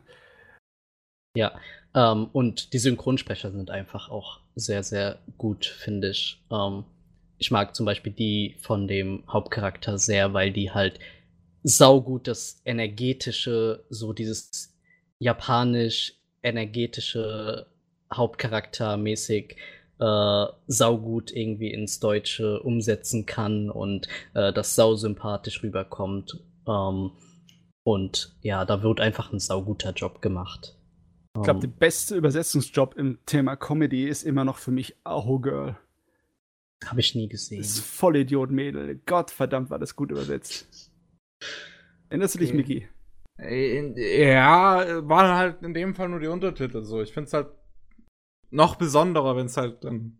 Ja, wenn es noch synchronisiert wird, ist ja. natürlich noch eine extra Leistung. Aber ich kann bei den Literature Akademie, ich kann bei den ganzen nur zustimmen. Ich finde die deutsche Synchro auch ziemlich gut. Also ich habe damals viel gelesen, die zum Beispiel die Stimme von der Protagonistin überhaupt nicht mochten, weil die zu also zu energetisch. Nee, nee, nicht zu energetisch, sondern zu, zu krächzend fast schon finden. Und ich muss sagen, ja, vielleicht, vielleicht ist die Sprecherin ja. ein bisschen zu alt für Akko. Aber ansonsten finde ich, macht die das eigentlich gut. Und das muss ich auch beim Rest des Casts sagen. Ich finde es passen also die, ich finde, die Stimmen passen nicht immer unbedingt zu den Figuren, aber die Sprecher geben sich zumindest halt so viel Mühe. So. Also mhm. sie geben sich halt mhm. viel Mühe wenigstens. Gott, ey, so. wenn ich mir das vorstelle, kriege ich jetzt richtig Lust, so eine dämliche kleine Abridged-Serie zu machen, einfach nur aus dem Gag, dass so eine zwölfjährige kleine Hexe daherkommt und dann kriegst du so eine, so eine alte Frau-Stimme, so alte Hexenstimme. So. das wäre doch ein Ding, das wäre doch lustig. Naja. So, äh, dann habe ich nur noch eine Sache, so ein bisschen ähm, Alibi-mäßig. Ähm, wir haben, also mein Bruder und ich haben vor kurzem Blu-rays von ein paar äh, hier Ghibli-Filmen äh, uns gekauft und da haben wir äh, Chihiros Reise seit zehn Jahren mal wieder gerewatcht mhm, mh. und äh, da muss ich sagen, ey, die Animationen sind wirklich immer noch, also teil, also eigentlich immer noch deutlich über dem Standard von, von heutzutage, äh, was auch daran liegt, dass sie halt gezeichnet sind und ich glaube, da kann man das halt sehr gut HD machen und äh, wieder irgendwie neu erscheinen lassen oder so. Ja, aus 35 mm Filmmaterial kannst du einiges rausholen. Mit einem ja. guten Transfer. Äh, das, das hat mich auf jeden Fall sehr beeindruckt und äh, war einfach witzig, das auch wieder zu rewatchen oder so. Ich, ich kann da jetzt aber noch nicht so großartig viel dazu sagen. Ähm, optisch absolut beeindruckende Ghibli-Filme. Also die 80er Jahre sehen zwar gut aus, aber da merkt man es auch ein kleines bisschen, dass sie in den 80er Jahren gemacht wurden. Die, nicht wegen dem Technischen, sondern einfach wegen den Gepflogenheiten, die sie damals gesagt haben. Aber wenn du in die 90er Jahre gehst, äh, dann sieht's äh, genauso aus wie Spirited Away, wie Chihiros Reise mhm. im Endeffekt. Wenn du dir Porco Rosso anschaust, äh, das ist so toll gezeichnet, die Flugzeuge da drin. Das ist, das wird nicht älter. Das ist einfach toll. Ja, äh, lohnt sich ab und zu mal Kinofilme sich zu besorgen. Yay, Kino. Kino. Ja, ja auch, auch inhaltlich. Das Ding äh, hält sich richtig wacker das, äh, ja, ich glaube nicht, dass das irgendwann mal völlig veraltet ist. Das hat irgendwie nicht so diese, hat auch nicht irgendwie die Ansätze. Ne? Es ist nicht verankert in irgendeiner Zeit, die mit äh, die Anfang der 2000er was groß zu tun hatte, sondern das Ding könnte irgendwann mal ins Kino gekommen sein. Ja, definitiv. Das könnte auch heutzutage in, ins Kino kommen. Ja. Würde man nicht merken. Ja, definitiv. Ähm, so, dann habe ich noch eine kleine. Das war's. Was, was? ja, ich habe ich hab gerade noch mal runtergeschaut äh, und kann das auch noch so reinschmuggeln. Ähm, Violet Evergarden, der Film da, der noch gar nicht raus ist, den habe ich gesehen. Äh, kam der komplett auf der Animagic? Ja, auf der Animagic-Verse. Oh. Ah. Ähm, Ja, aber nee, was, was, was ich nicht eher meinte, wo es war, sondern ob der wirklich komplett kam. ja, Ah, der wurde da komplett gezeigt. das ist krass. Ja, das war Weltpremiere. Ähm, war da auch in der, in der ersten Vorstellung davon. Und da waren auch die, äh, war auch die Violet Synchronsprecherin und äh, ich weiß nicht, ich glaube der Produzent ähm, davon und äh, was auch krass ist, weil ne, mit dem Kyoto Animation Ding und so, dass sie halt die Zeit gefunden haben, da trotzdem herzukommen, Mhm. äh, war auf jeden Fall äh, sehr respektabel. Ähm, und ja, der kam auch sehr, sehr gut beim Publikum an und äh, war auch ein sehr, sehr schöner Film. War halt so, ja, spielte so ein Jahr oder so nach der Handlung im Anime. Ähm, ja, war einfach, war auch ein, te- stellenweise waren ein paar Witze drinne, war äh, sehr emotional auch wieder, so wie man halt Violet Evergarden halt kennt. Wenn man halt den Anime mochte, dann mag man den Film auch sehr, sehr gerne. Also äh, war einfach mehr von derselben Sorte, oder wie? im Grunde ja, ja, Okay, genau. ist ja gut. Jupp. Äh, ist ja gut. Fand ich super. Weil- die Serie so einen gewissen episodischen Ton hat, war das dann so, dass es da eine lange Episode Genau. quasi war? Genau, das war praktisch. In der Serie war es, glaube ich, ja so, dass auch teilweise vom selben, also wenn Violet wird halt immer so herbestellt zu irgendwelchen äh, Leuten und soll denen halt irgendwie helfen. Und das war halt praktisch genauso. Äh, dann war es halt statt, dass es halt über vielleicht zwei Episoden geht, äh, wie im Anime, dass es dann halt ein Film war. Ähm, so in etwa. Mhm. Ja. Also mehr of, more of the same, aber äh, sehr, sehr gut gemacht. Und sieht ja immer grandios aus. Das glaube ich. Äh, Hat es irgendwie äh, noch ein bisschen angezogen für die Kinofassung? Oder, ich meine, bei Violet Evergarden ist es wahrscheinlich ein bisschen schwer. Das sieht von vornherein so aus, als wäre es aus dem Kinofilm, äh, Kinoraum genommen und ins Ah, ja, ja. Ähm, tatsächlich, ich, ja, ist schwer zu sagen. Ich habe halt den Anime, ist auch ein bisschen her, aber ich denke nicht wirklich. Du, also, der Anime sah ja schon so gut aus, dass es halt schwer ist, den Ja. noch mal deutlich besser aussehen zu lassen. Also dahingehend habe ich nicht wirklich was bemerkt. Es sieht im Grunde genauso aus wie der, wie, wie der Anime. Ja, das, da kann man sich nicht beschweren. Du. Vielleicht, ja, vielleicht hier und da noch mal flüssigere Animationen und sowas, aber vom Aussehen her haben die da jetzt nicht krass was gemacht. Habe ich auch nicht erwartet, aber ja. Gut, Sehr schön. das war alles, was ich habe. Anime. Ich habe ganz wenig geguckt. Sechs Animes später. Ja, es ist ja auch ein bisschen her, seitdem ich hier war. Ja, das ist eine Weile her, ja. Gut. Nun, dann würde ich vorschlagen, dass wir erstmal eine kleine Pause machen. Eine kleine Pause. Mhm. Und Jawohl. dann geht's weiter. Alles klar, bis dann. Bis gleich. Und willkommen zurück beim 123. Anime Slam Podcast. Es geht weiter mit Anime, die wir in letzter Zeit gesehen haben. Und das wäre zum einen ich, die jetzt dran ist. Und ähm, ich habe mir zwei Serien auf Netflix angeschaut und einen Manga gelesen. Und ich glaube am besten, wenn ich die eine Serie als letztes, letztes erzähle, dann können wir schön zu dir gleich überleiten, Matze. Also- oh, okay. Also rede ich zuerst über Cannon Busters. Ah, okay. Du fängst also mit den schlechten Nachrichten an. Habe ich das richtig mitbekommen? Ich habe es noch nicht gesehen. Ich finde es ziemlich gut. Ja, okay. Hat sich nicht irgendwie irgendjemand im Internet darüber aufgeregt, dass es ein Schrott wäre? Oder habe ich das falsch Ich hab- mitbekommen? also, wenn, dann habe ich es nicht mitbekommen. Also, und, und, und, und ich meine, die Leute im Internet, die können viel sagen. ja, klar, das ist auch wahr. Ähm, ja, Cannon Busters ist äh, ein Anime, der jetzt auf Netflix rausgekommen ist. Ist tatsächlich der erste Anime, bei dem Netflix im Produktionskomitee saß. Und ähm, der basiert auf einer Graphic Novel von Lechon Thomas, der unter anderem mit die ersten zwei Staffeln von den Boondocks Regie geführt hat und auch die Character Designs für die Boondocks beigesteuert hat. Oh, meine Fresse, das ist cool. Und ja, der, der hat hier auch irgendwie mit Regie geführt, gemeinsam mit Takahiro Natori, der, ähm, ja, der hat vorher Regie geführt bei, wie heißt Ki Ki Kiniro no Koda Blue Sky, irgendwas komischem.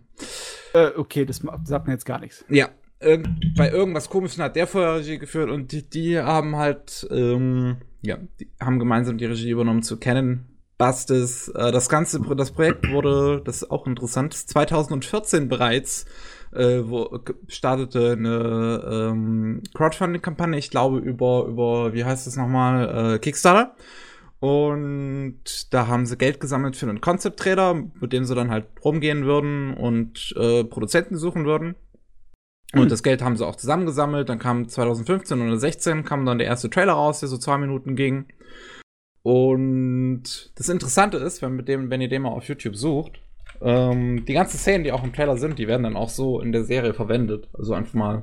Ich habe ich habe eingegeben Cannon Busters 2014 und so hat es dann gefunden. Also da findet man dann Cannon Busters, die Animated Pilot Official Trailer, hochgeladen auf dem Kanal von Lechon Thomas. Das ist, das ist mal lustig. Lustige Sache. Normalerweise passiert es ja eher so, dass da nichts von groß verwendet wird. Es ist halt alles nur Konzept und es verändert sich bis zum fertigen Produkt. Aber anscheinend haben sie dann gute Ideen gehabt, die sie unbedingt drin haben wollten. Mhm. Ja, also die ganzen Szenen, die man im Trailer sieht, die sind auch so in der Serie drin. Das Einzige, was anders ist, ist das Charakterdesign von der Blonden. Die, ist, die sieht ein bisschen anders aus im Anime, aber auch nur dezent. Mhm. Ähm, in der Serie geht es darum, dass ähm, man zum einen die Hauptfiguren Sam und Casey verfolgt. Das ist die, eine, das ist die blonde Dame und das und Casey ist das kleine Robotermädel. Und die sind gemeinsam unterwegs, um zum geheimen, äh, zum, zum Versteck äh, der Königsfamilie zu kommen aus diesem Lande. Denn da gab es einen riesigen Angriff ähm, im großen, in, in, in der Hauptstadt vom Königreich. Und ähm, sie ist, also Sam ist der beste, ist die beste Freundin von, vom Prinzen. Und die wurden bei ihrer Flucht getrennt und jetzt ist sie halt alleine auf dem Weg zu diesem Versteck in der Hoffnung, dass der Prinz dort ist. Und auf dem Weg trifft sie auf Philly the Kid. Und Philly the Kid ist äh, unsterblich. Der ist bei, also er ist der Mensch, auf dem das größte Kopfgeld des Universums äh, ausge, aufgesetzt ist. Und alle oh. denken so, oh, der muss ja voll krass sein. Das ist bestimmt, das ist bestimmt der übelste und der macht alle fertig. Und dann ist halt, und dann ist der halt ein totaler Bub. Aber der einzige Grund, warum er halt alles überlebt ist, weil er unsterblich ist. Äh, und, Wash the Stampede. und ja, die, den sammeln sie dann, dann ein. Also Philly, der kommt erst so ein bisschen unfreiwillig mit. Also Casey schafft es, Phillys Auto zu reparieren und deswegen meinte so, ja gut, dann nehme ich euch halt mal kurz mit, weil ihr scheint ja doch irgendwie ein bisschen praktisch zu sein. Aber ja, über, im Laufe der Reise werden die halt auch zu Freunden und Philly selbst hat, äh, wie sich dann später herausstellt, auch noch ganz eigene Gründe, warum er letzten Endes die beiden mitnimmt. Ähm, und ja, das Ganze wird dann so, so ein bisschen, nimmt dann so eine episodische äh, Erzählung an, so von ihrer Reise vor, durch ähm, die Wüste größtenteils ähm, bis hin zu diesem geheimen Versteck des Königreichs. Okay, es ist also ein Road-Movie. Ja. Und äh, wenn ich mir die, also wenn ich nach der Pilotfolge Videovorschau gehe, dann äh, sieht das schon sehr nach Boondocks aus. Also ich habe mich schon arg danach erinnert in bestimmten Teilen. Äh, Animationsstil, äh, Zeichenstil und auch die Attitüde. Ne? Ist das alles da so drin in der Serie oder ist, sieht es ein bisschen so. japanischer aus im Ende? Na, das ist, ist, es fühlt sich schon amerikanisch an. Also ich finde ich find diese ganze Produktion von Canon Masters wirklich erstaunlich, weil auch schon der Trailer damals wurde von Studio Satellite animiert, wie die Serie jetzt auch. Yep, yep, yep. Und, ähm, und es ist, es ist wirklich erstaunlich, also es, ich, ich, ich finde es einfach faszinierend, was für ein internationales Projekt es insgesamt ist. Du hast halt LeSean Thomas, der ist in der Bronze aufgewachsen, 2009 ist er nach Südkorea gezogen, wo dann irgendwie ein paar Jahre später bei einem Animationsstudio äh, eine Regieposition bekommen hat, als einer der ersten Ausländer, der in Südkorea eine festangestellte Regieposition in einem Animationsstudio bekommen hat. Und ähm, hat da dann halt ähm, diese Graphic Novel gemacht, äh, also Cannon Busters und ähm, dann muss er irgendwie bei seinen Arbeiten, schätze ich mal, Thomas Romain über den Weg gelaufen sein. Das ist einer der Köpfe hinter Busquash oder hinter Urban Star Races. Oh, cool.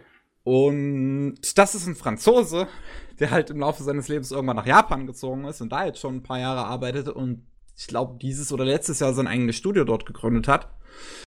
Ähm, und mit dem seiner Hilfe hat er dann halt Kontakt zu Satellite aufnehmen können. Und dann hast du halt, also letzten Endes ist das eine Serie geschrieben von jemandem aus der Bronx aufgewachsen, der irgendwann nach Südkorea gezogen ist, mit Unterstützung von, von Franzosen, der nach Japan gezogen ist, animiert von zwei japanischen Studios, halt Satellite und Yumita Company, und finanziert durch Netflix. also, das ist eine ganze Menge Coolness-Faktor, der da zusammengekommen ist für die Serie, muss ich schon sagen. Ne? Ja, also ich finde, also das, das sind schon interessante Umstände, wie das dann letzten mhm. Endes zusammengekommen ist. Und das Endprodukt meiner Meinung nach kann sich echt sehen lassen. Also das ist ein cooler Road-Movie. Das hat so eine, das hat eine super düstere, brutale Welt, wo alles total grauenhaft ist. Aber die drei Protagonisten sind die größten Vollidioten überhaupt. wo, was hat, was so ein wunderschöner Kontrast ist. Du hast eine abartig ernste, brutale Welt, aber du hast eigentlich eine sehr gemütliche, sehr leichtherzige Erzählung. Ist es im Endeffekt dann also ein Science-Fiction-Western? Ja, ja, es ist ein Science-Fiction-Western. Ich habe viele Vergleiche mit Trigun zu gelesen. Ja, ich meine, allein der eine Charakter, auf den das größte Kopfgeld ausgesetzt ist, das hört ja. sich wie eine Hommage an Wash an. Und ja, wie soll ich anders sagen? Also, es, es hat schon, was mir hier noch ein bisschen mehr gefallen hat, also ich habe jetzt von Trigger nur die erste Episode gesehen, muss ich persönlich sagen. Ich auch. Aber, aber ich habe gehört, dass es so episodisch zumindest bleibt. Trigun? Ja. Trigun so. hat äh, viel Episodisches und aber auch einen roten Faden, der immer wieder vorkommt. Ach so. Und in der zweiten Hälfte wird der rote Faden immer stärker. Und es nimmt epische Ausmaße an. Oh, das die ist nice. Qualität der Geschichte. Mich echt mal weiter gucken. Ähm, Kenneth Busters ist halt ja, auch so ähnlich. Also du hast ne, die ganze Zeit diese episodische Erzählung immer ein bisschen, bisschen roter Faden im Hintergrund, dass sich, dass sich dann so ein bisschen durchzieht und dann halt in einem epischen Finale äh, letzten Endes äh, endet. Mhm. Und ja, die haben das, also die haben hier schon echt einen guten Job gemacht. Ich muss sagen, so die Animationsqualität der Serie ist jetzt allgemein, also so die ganzen Dialogszenen und sowas sind jetzt oftmals nicht auf so einem hohen Standard. Also das ist wirklich eher so, dass es in den meisten Fällen brauchbar ist. Aber wenn dann die Action-Szenen kommen, dann ist das ein Sakuga-Fest. Oh, dann kommt, okay. dann holen sie alles raus, was geht. Gerade die letzten zwei Folgen, die quasi pure Action sind, sind unglaublich schön anzusehen. Ah, gut, dann habe ich ja noch was zu gucken für die nächste Zeit.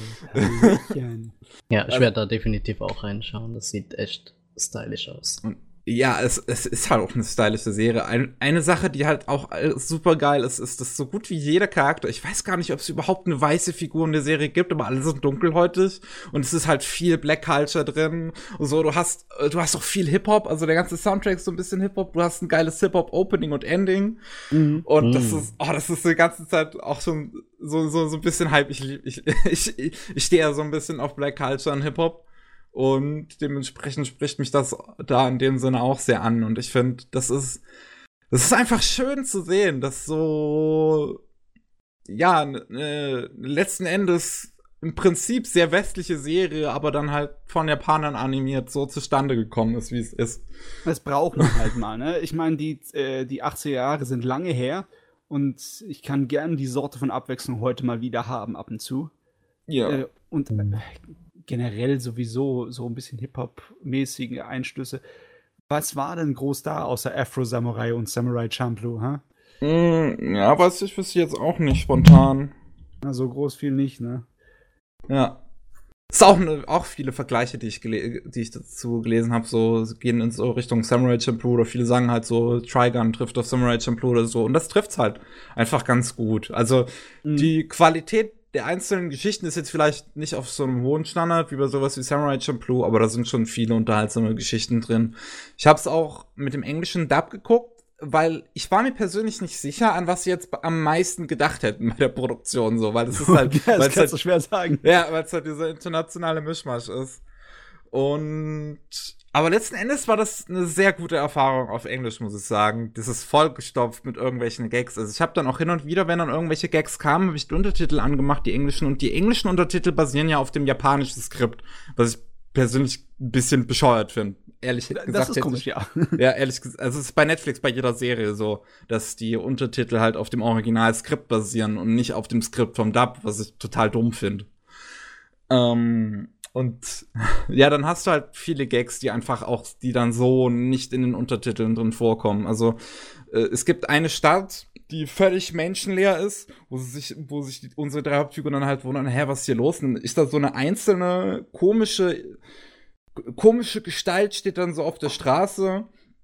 Ähm, und Philly ist da gerade alleine und die gucken sich so beide an und die Gestalt will gerade so anfangen zu erzählen. Philly schießt einfach entgegen. Ich habe keinen Bock auf deine langweilige Vorgeschichte.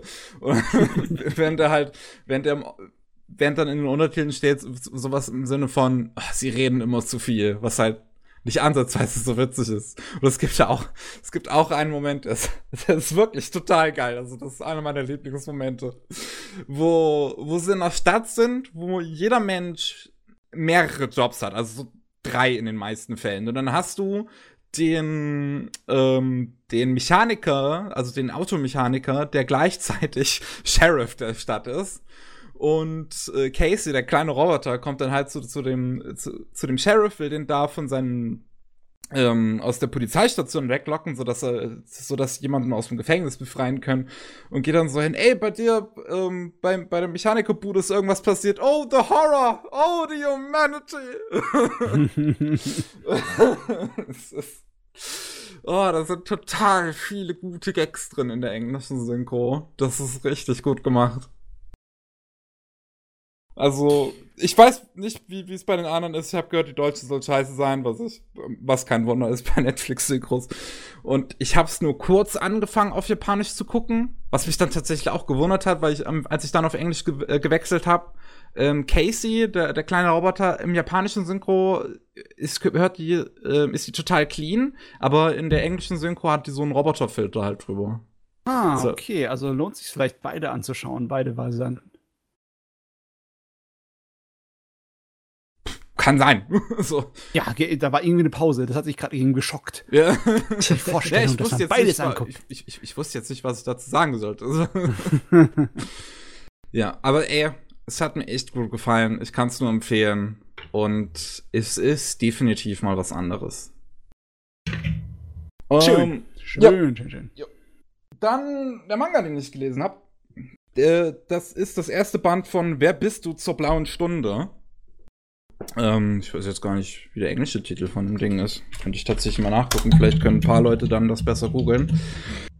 Ähm, das ist ein Manga von Yuki Kamatani. Das ist die federführende Person hinter King of Thorn. Okay, die da. Und ich sage das extra so, weil ähm, deutsche Sprache ist ziemlich scheiße und wir haben leider nicht unbedingt ein geschlechterneutrales Pronomen, weil die federführende Person Ex-Gender ist. Ja, aber das ist nicht so wild. Ich meine, Grammatik ist nicht gleich Realität. Nur weil es im Deutschen heißt, das Mädchen ist das Mädchen nicht bei uns ein Ding. Also da braucht man sich nicht, da braucht man sich gar nicht wirklich so große Gedanken zu machen, meiner Meinung nach. Wobei, so, so wie Männer Frauen betrachten. also, Hier könnte man schon meinen, dass manche denken, das wäre ein Ding. Mhm. Oh, langsam, langsam.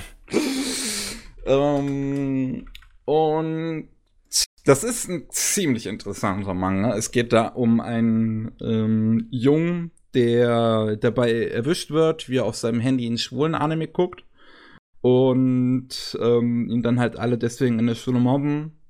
Und mhm. ähm, er ist halt selber homosexuell und äh, er überlegt, äh, sich umzubringen, weil er mit dem Mobbing nicht mehr klarkommt. Und äh, kurz bevor er von, ähm, von der Klippe springt, sieht er dann halt ähm, eine Frau, die einen Becher nach ihm wirft. Oder nee, eine Dose nach ihm wirft. und äh, sieht die Frau selbst dann aus einem Fenster springen und rennt dann so hinterher und trifft dabei auf Delange. Ähm, aus dem Gebäude ist diese Frau rausgesprungen. Diese Frau stellt sich heraus, die wird einfach nur Frau Jemand genannt, ähm, denn keiner weiß, wer sie ist. Also sie sagt ihren Namen auch nie und sie ist halt allgemein eine seltsame Person. Und sie ist mehr oder weniger Verwalterin von Delange und Delange ist halt so ein Ort, wo sich dann ähm, Menschen aus verschiedensten Hintergründen treffen, die mit ihrem Leben nicht mehr klar. Es ist so eine Art Selbsthilfegruppe. Ja.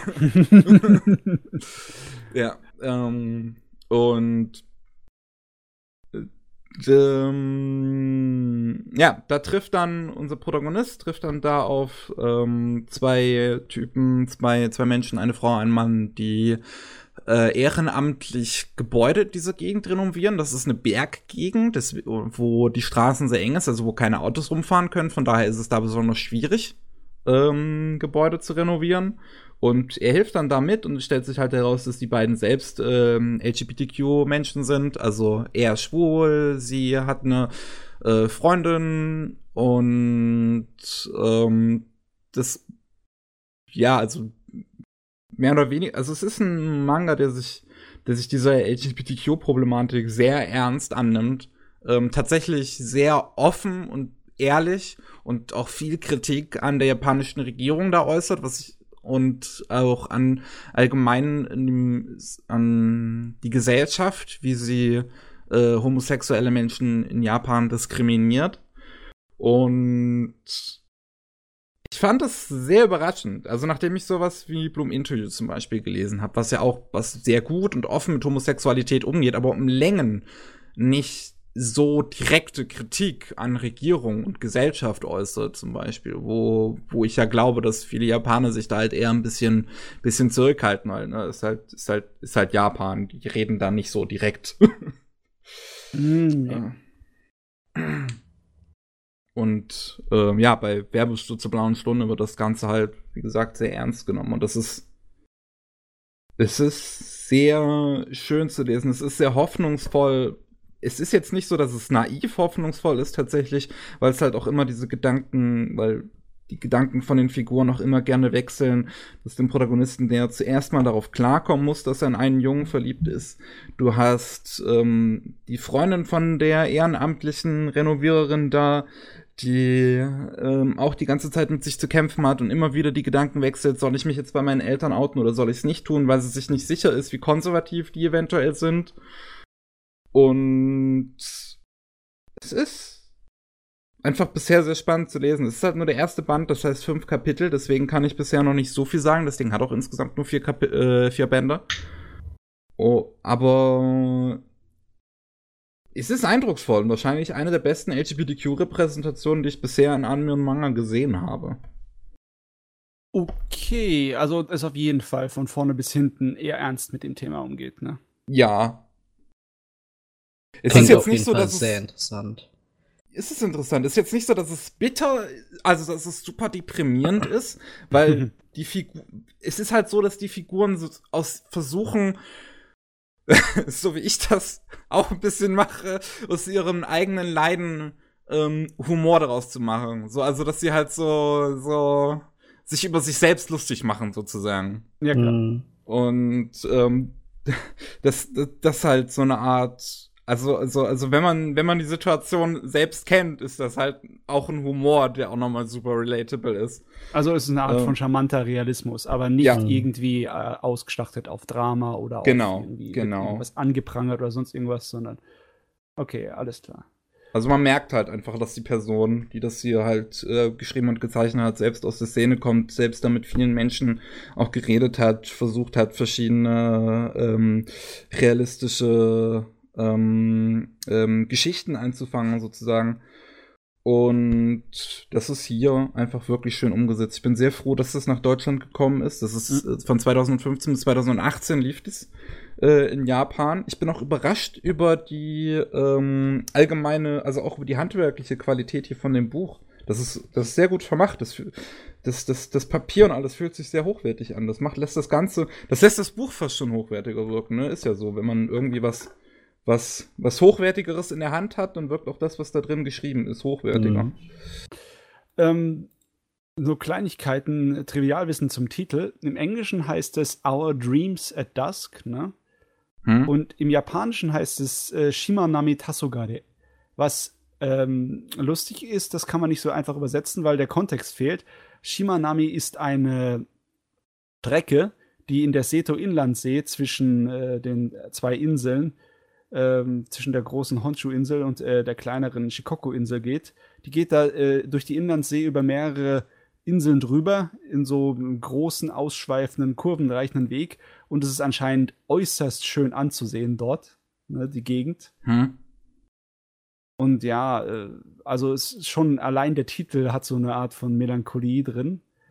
Aber ich weiß irgendwie nicht, die blaue Stunde ist ja auch äh, ein Euphemismus für den Sonnenuntergang. Ja. Aber irgendwie hatte ich diesen Eindruck bei dem deutschen Titel jetzt nicht, den ich beim englischen oder japanischen Titel hatte.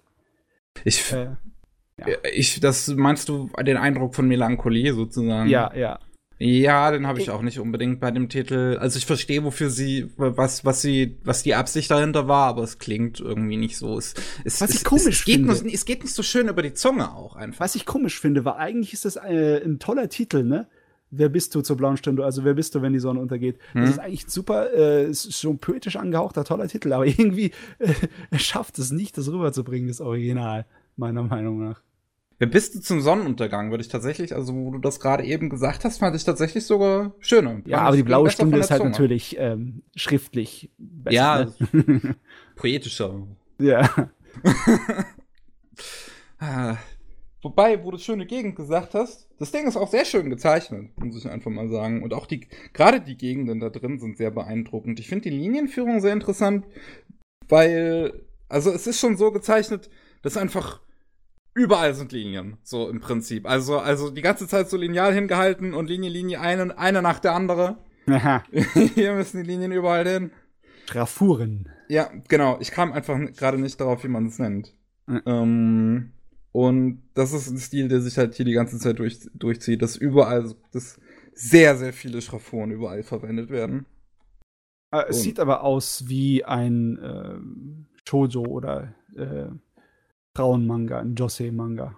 Hm. Also meiner ich weiß Meinung nicht, würde ich jetzt nicht unbedingt sagen. Irgendwie, es hat diese Art und Weise, wie die Panels arrangiert sind und wie einige Szenen ähm, so angezeigt werden mit der Vergitterung oder mit diese Blasen, beziehungsweise ähm, ja, du kennst es, dieses, äh, dieses pastellnachahmende Hintergrundgetupfe.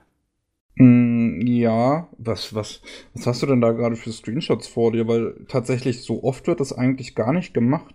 Nett? Würde ich ich habe zum Beispiel so einen Screenshot vor mir. Ja, zeig mal. Uh,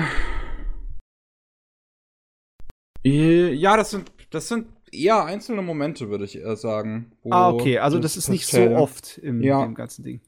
Das ist, das sind eher so, also, ne, was du hier gerade siehst, das sind eher so diese Metapher-Momente, wo das benutzt wird. Okay. Aber es, also, ja, okay, es hat wahrscheinlich noch ein bisschen was von der Genetik übrig, ne? Logischerweise. So, sowas gehört in die Shoujo- und Josei-Ecke. Mich gerade tatsächlich mal interessieren, in welchem Magazin lief das? Was sagt Wikipedia? Shogakukan. Ja, das ist einer der großen Verlage. Äh, das sagt mir gar nichts. Das ist, ist es überhaupt ein Magazin gelaufen? Ich glaube nicht. Das wurde direkt als Sammelband veröffentlicht. Ah. Kann sein. Kann ich jetzt nicht mit hundertprozentiger Sicherheit sagen, aber es. Ah, nee, nee, nee, nee. Im Hibana Manga Magazin. Hibana? Hibana. Hm.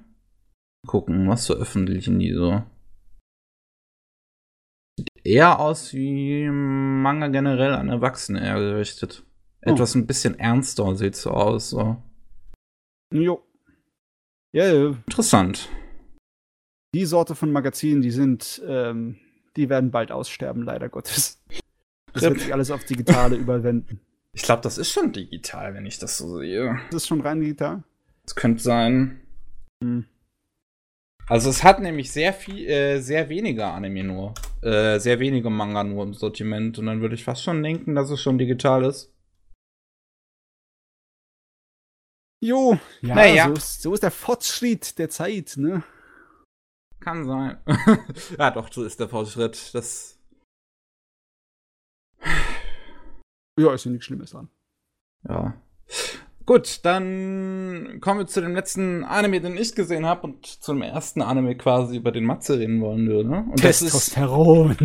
die pure Ladung Testosteron. Kengan Ashura. Äh, auch ein Anime, der jetzt auf, der jetzt auf Netflix äh, gelaufen ist. Äh, die erste Staffel davon. Wobei hier Netflix halt nicht im Produktionskomitee saß, sondern halt das Ganze nur für Streaming lizenziert hat. Also Mhm. es ist jetzt auch nicht so, dass es im, im japanischen Fernsehen ist, sondern es ist halt einfach so dieses typische, ich hab, ich, ich hab gehört, ihr macht da was Schönes, ich, ich sichere mir die Exklusivrechte. mhm. Ja. Und es ist äh, interessant. Es ist im Endeffekt ein Baki-Klon, ne? Und ich glaube, sie Ja. haben ihn auch eingekauft, weil Baki gut gelaufen ist auf Netflix. Könnte ich mir fast vorstellen. Es ist ein guter Baki-Klon, meiner Meinung nach. Er ist Ja. spannend genug. Er ist natürlich brutal ohne Ende, aber Ja. er ist nicht, er geht meistens nicht so brutal, dass er nur abstoßend ist. Hm. Und er hat halt, hm, sagen wir es mal so, bei Bucky war es so, die haben eine Menge Handgezeichnetes gehabt und wenn sie mal Computer benutzt haben, sah es aus wie Kacke. Aber richtig. Hier äh, ist es, ich weiß nicht, könnte man sagen, so 50-50 oder vielleicht etwas mehr Computer als handgezeichnet? Ne? Also im Trailer sehe ich hier im Grunde fast nur ja, im Trailer sieht man eigentlich fast nur Computer. Aber in der eigentlichen Serie sind viel mehr handgezeichnete Sachen mit reingeschmissen. Das, ich, ja, ich finde den Stil von der Serie echt interessant, weil du hast im Prinzip vier verschiedene Stile, die Mhm. alle in ein Anime reingeworfen wurden. Oh, aber halt, Diese- aber die Rückblicke, für, ne? Was? Die Rückblicke mit den äh, Genau. animierten Illustrationen. sind Das finde ich halt, das, das finde ich halt wirklich spannend, weil sie halt diese verschiedenen Stile halt auch für verschiedene ähm, narrative Elemente nutzen. Mhm. Du hast das CGI ist immer für die Kämpfe, du hast Zeichnungen sind generell für eher unspannende Dialoge und du hast die ähm, entweder diese Papierzeichnungen Mhm. oder diese ähm, ja diese sehr detaillierten Illustrationen, Ja, äh, die sie dann so flashmäßig verwendet animiert haben, ne? Ja. Sehr interessant. Ähm, in Kengan Ashura geht es um die sogenannten Kengan-Kämpfe. Da. Also, das ist so. Es war wohl angeblich so, dass in der Edo- Edo-Periode von Japan, war es wirklich so, Japan, äh, Matze? Kannst du mir das kurz bestätigen, ob das Äh, wirklich so war? Nein.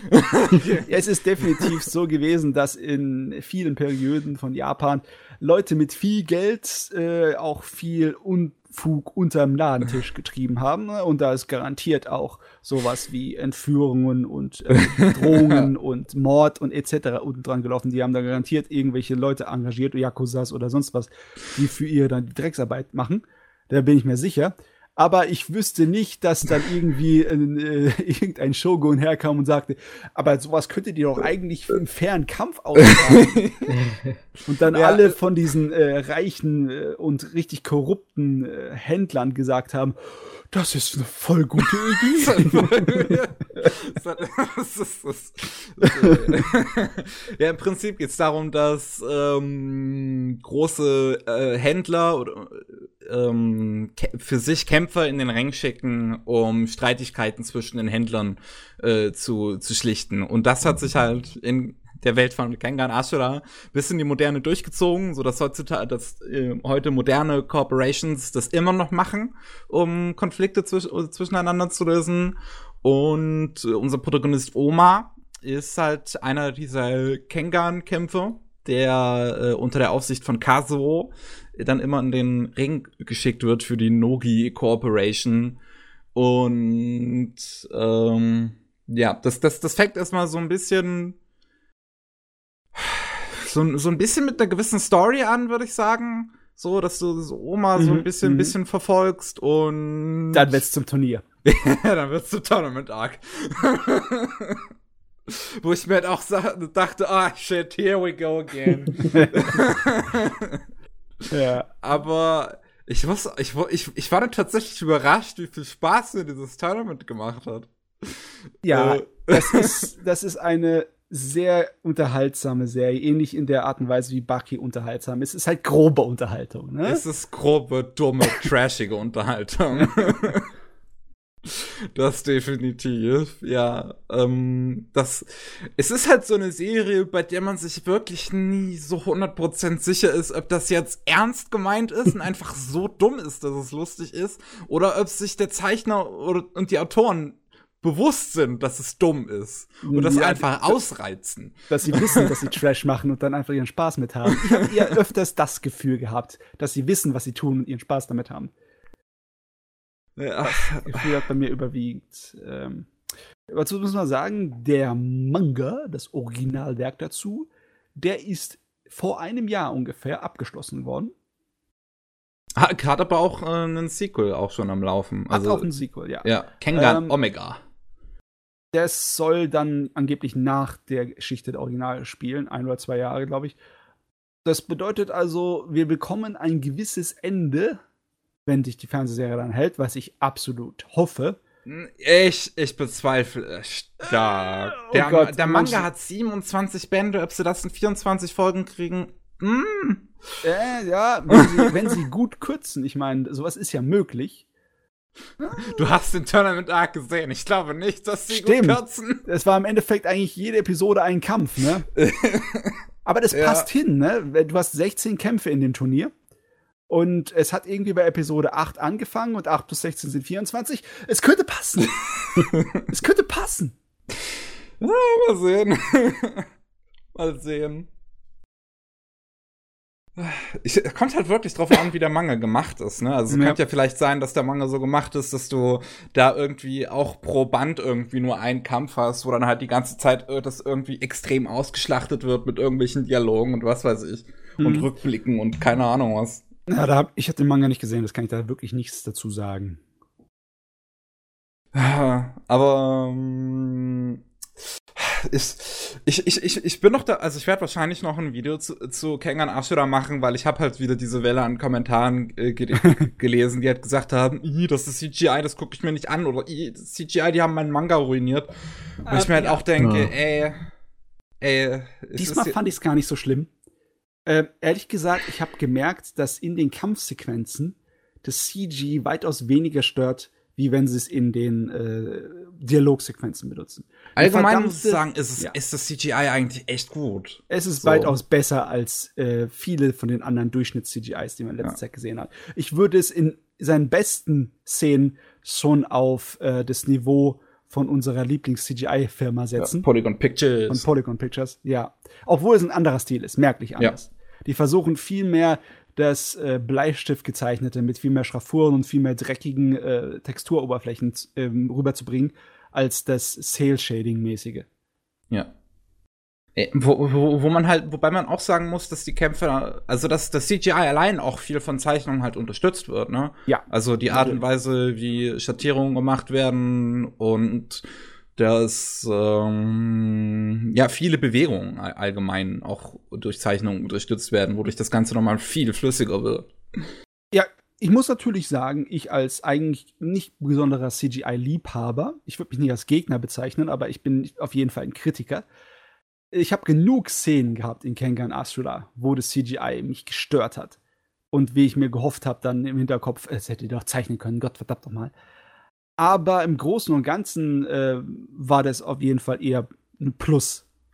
Das ist im Plus, was das äh, CGI angeht. Das hat für mich jetzt nicht unbedingt so ein Negativfaktor, der die Serie irgendwie schmindert, mindert oder schwelert.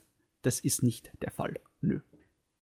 Ja, ich, ich meine, ich bin, ich bin ein CGI-Verfechter im Gegensatz dazu. Und ich muss doch wirklich, ich muss schon fast sagen, dass es hier vielleicht sogar eine gute Entscheidung war, auf CGI zu gehen, weil wie, wie die Kämpfe halt allgemein gemacht sind, so dass du viele schnelle Schläge immer gleichzeitig auf einmal hast und wie das dann in CGI umgesetzt wird. Ähm, sah halt immer schon, ich, ich, ich weiß nicht, wie ich sagen soll. Es war immer, es, es, es, es hat für mich einfach gepasst. So, es hat für mich wie die Faust des Auge gepasst. So, ich dachte mir so, ja, so sollte es aussehen. Es ist auf jeden Fall viel mehr Bewegung. Wenn du gezeichnete Kampfsportsachen hast, dann sind äh, da nicht so viele Bewegungen hm. pro Kampf drin. Hm. Und hier die, äh, die teilweise brauchen die minutenlang, während sie aufeinander einschlagen, mit was weiß ich wie vielen hunderten Schlägen. ja. Das würdest du dann Dings beim Gezeichneten nicht wirklich machen. Nicht in der Fernsehserie. Da hast du nicht, nicht die ja. Zeitbudget und die, das kannst du nicht machen, so viel zeichnen. Und du hast dir halt eine Menge Action pro Episode, muss man wirklich mal sagen. Also ja. es ist nicht so, dass es halt so ein, so, mh, mm, Berki hat, glaube ich, hat in seiner ersten Staffel eher so diese Struktur gehabt, dass du halt ein paar Folgen reden, dann ein paar Folgen Kampf, ein paar Folgen ja. reden, so, dass es halt immer dieses sehr langgezogene Up and Down gab. Aber bei Kengan Ashura ist es halt so, jede Folge ein Kampf mindestens. Ja, jede Folge kriegt einer seinen Hintern versohlt. Und das ist, das ist halt auch so viel Action. Ich glaube, hätten sie versucht, das alles gezeichnet durchzuziehen, das wäre stark in der Produktionshölle irgendwo gelandet. Auf jeden Fall, so ein, so ein Kampfsport, so ein Martial Arts Ding ist natürlich kein Sport, aber äh, kann man dich damit auch locken, Animega? Oder bist du nicht so für die Kung-Fu-Seite zu haben? Äh, ist immer schwer zu sagen, bevor ich es gesehen habe. Ich war auch bei Haikyuu erstmal so Volleyball hm, und jetzt ist es halt so eigentlich mein Lieblingssport-Anime. Von daher ist es halt, es kommt halt, also grundsätzlich kann man halt ein Anime, also kann man alles gut umsetzen als Anime. Logisch. logisch. Ähm, kommt halt drauf an, wie gut der Anime an sich ist. So, ich bin da inzwischen sehr, sehr offen. Okay, naja, für mich ist das halt ein Lockmittel, ne? Es geht um Kampfsport, da bin ich sofort immer wieder dabei. Die Kampfkünste. ah, wunderbar. Ja, da bin ich jetzt nicht so, so der Enthusiast für, aber zum Beispiel äh, äh, Hajime no Ippo fand ich auch gut, von daher. Ja, Hajime no Ippo ist gut. Ippo ist gut. So, Kengan, hä? Ähm, Aber und, und nochmal zu, zu, um nochmal zu sagen, weil ich habe ja eben, eben gemeint, dass ich diesen Tournament-Arc überraschend gut finde. Ein Element, was es mir, was mir das Ganze echt versüßt hat, ist, wie diese Arena aufgezogen ist. ich finde die mit ihren ganzen Effekten, ja. wo dann, wo dann immer wieder, wie die äh, äh, Fighter vorgestellt werden und wie dann auf der Bühne da immer wieder irgendwas passiert, fand ich total genial das aufwendige Intro. Ne? Das, ist, äh, das ist der Wahnsinn. Das ist eine Mischung aus äh, groß angelegten Boxkampf und Wrestling-Arena, was ja. Unsinn da abziehen. ist herrlich. Ja, das, also das fand ich großartig. Auch die, die Announcerin an sich war schon ziemlich hype, aber ich fand dann den Moment geil, wo dann der Amerikaner dazu stößt.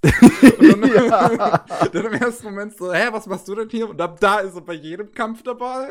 ja, es ist ja eigentlich ein bisschen schade, dass da das größtenteils einfach nur Parodien von Stereotypen sind, wenn die Amis ja. da reingesteckt werden. Aber ja, bei einer Serie, die so übertrieben ist an sich, dann stört es weniger. Ja, auch, auch, auch, ey, bei manchen, bei manchen weiß ich halt wirklich nicht so ganz, was ich halten soll. Als der Afrikaner da dann vorgestellt wurde, der halt irgendwie vor seinem Kampf nochmal vier Frauen durchgenudelt hat. ja, oh. das ist auch so ein dämliches Stereotyp wegen super Macho, Testosteron, Superpower. Äh. Ja. Aber ich fand das total, ich fand den Typen von Nintendo total geil. oh Gott. Der halt einfach der, die übelste Anspielung an den Bärhager aus Punch-Out war. Der ja. hat das gleiche Outfit angehabt und der hat auch letzten Endes seinen Supermove, war der, der Bärkiller. Ja. das war total gut. Ja. Ja, die Serie hat, die lässt sich schon ihren Spaß. Ne? Das macht die schon gut. Nee, ich bin äh, positiv überrascht. Ich werde auf jeden Fall die zweite Hälfte auch mal gucken. Ja. Und jetzt hat man halt wieder diese bekanntliche Angelegenheit von Netflix, dass du auf die zweite Hälfte warten musst. Und ja, ja. immer wenn sowas passiert, mache ich mir Gedanken und habe Theorien, warum Netflix das tut. Einige Sachen scheinen mir ziemlich logisch im Sinne von wegen die Leute, die Netflix will, dass die Leute nicht ihre äh, ja ihre Abonnement kündigen, sondern es behalten. Hm. Und wenn sie was haben, auf das sie warten, ist die Chance, dass sie es behalten, größer. Besonders wenn sie dann auch die Wartezeit lang genug ist, dass sie nicht alles wissen von der ersten Staffel und dann noch mal die erste gucken und beim Gucken der ersten Staffel noch mal mehr Netflix rumbrowsen und dann mehr Zeugs finden, an dem sie sich festbeißen können und die Chance, dass man die Netflix-Abos behält, noch größer wird. Es hört sich alles, äh, also ich kann mir vorstellen, dass es alles schön gut durchkalkuliert ist, ne? Ja. Dass die Leute dann angefüttert werden und dann wartest du, weil es einfach mehr Sinn macht für Geschäftsmodell. Ich sehe keinen wirklichen Grund, wie das irgendwie von Lizenzgründen oder von irgendwelchen, Hist äh, äh, wie soll ich sagen, äh, wie, wie, nennt man das nochmal? Von irgendwelchen wegen Servern oder sonst irgendwas nicht alles auf einmal gebracht wird. Das glaube ja. ich nicht. Ich glaube, es hat keine logistischen Gründe. Genau das Wort habe ich gesucht. Ich glaube, es ist einfach nur ähm, Manipulation der Art und Weise, wie die Leute Netflix gucken und ihr Abo behalten. Das glaube ich auch. Das ist ja, es ist ja auch mittlerweile so, dass die meisten Live-Action-Serien von Netflix halt alle nur irgendwie, keine Ahnung, sechs Folgen pro Staffel haben, aber dafür kommen die Staffeln sehr regelmäßig. Mhm, ja. Ja, also, ja. das, was einmal Binge-Kultur war, ist jetzt irgendwie zu diesem, das ist jetzt schon sehr komisch geworden in gewisser Weise, weil. Ja, so, so ein bisschen, auch fast schon eine Saisonkultur, ne? Ja. Netflix hat schon fast diese Züge und äh, so Strukturansätze. Ist halt, ist halt jetzt nicht mehr so, dass eine Staffel irgendwie mit 13 Folgen alles auf einmal erscheint, sondern ah, hier hin und wieder mal ein bisschen was. Ja.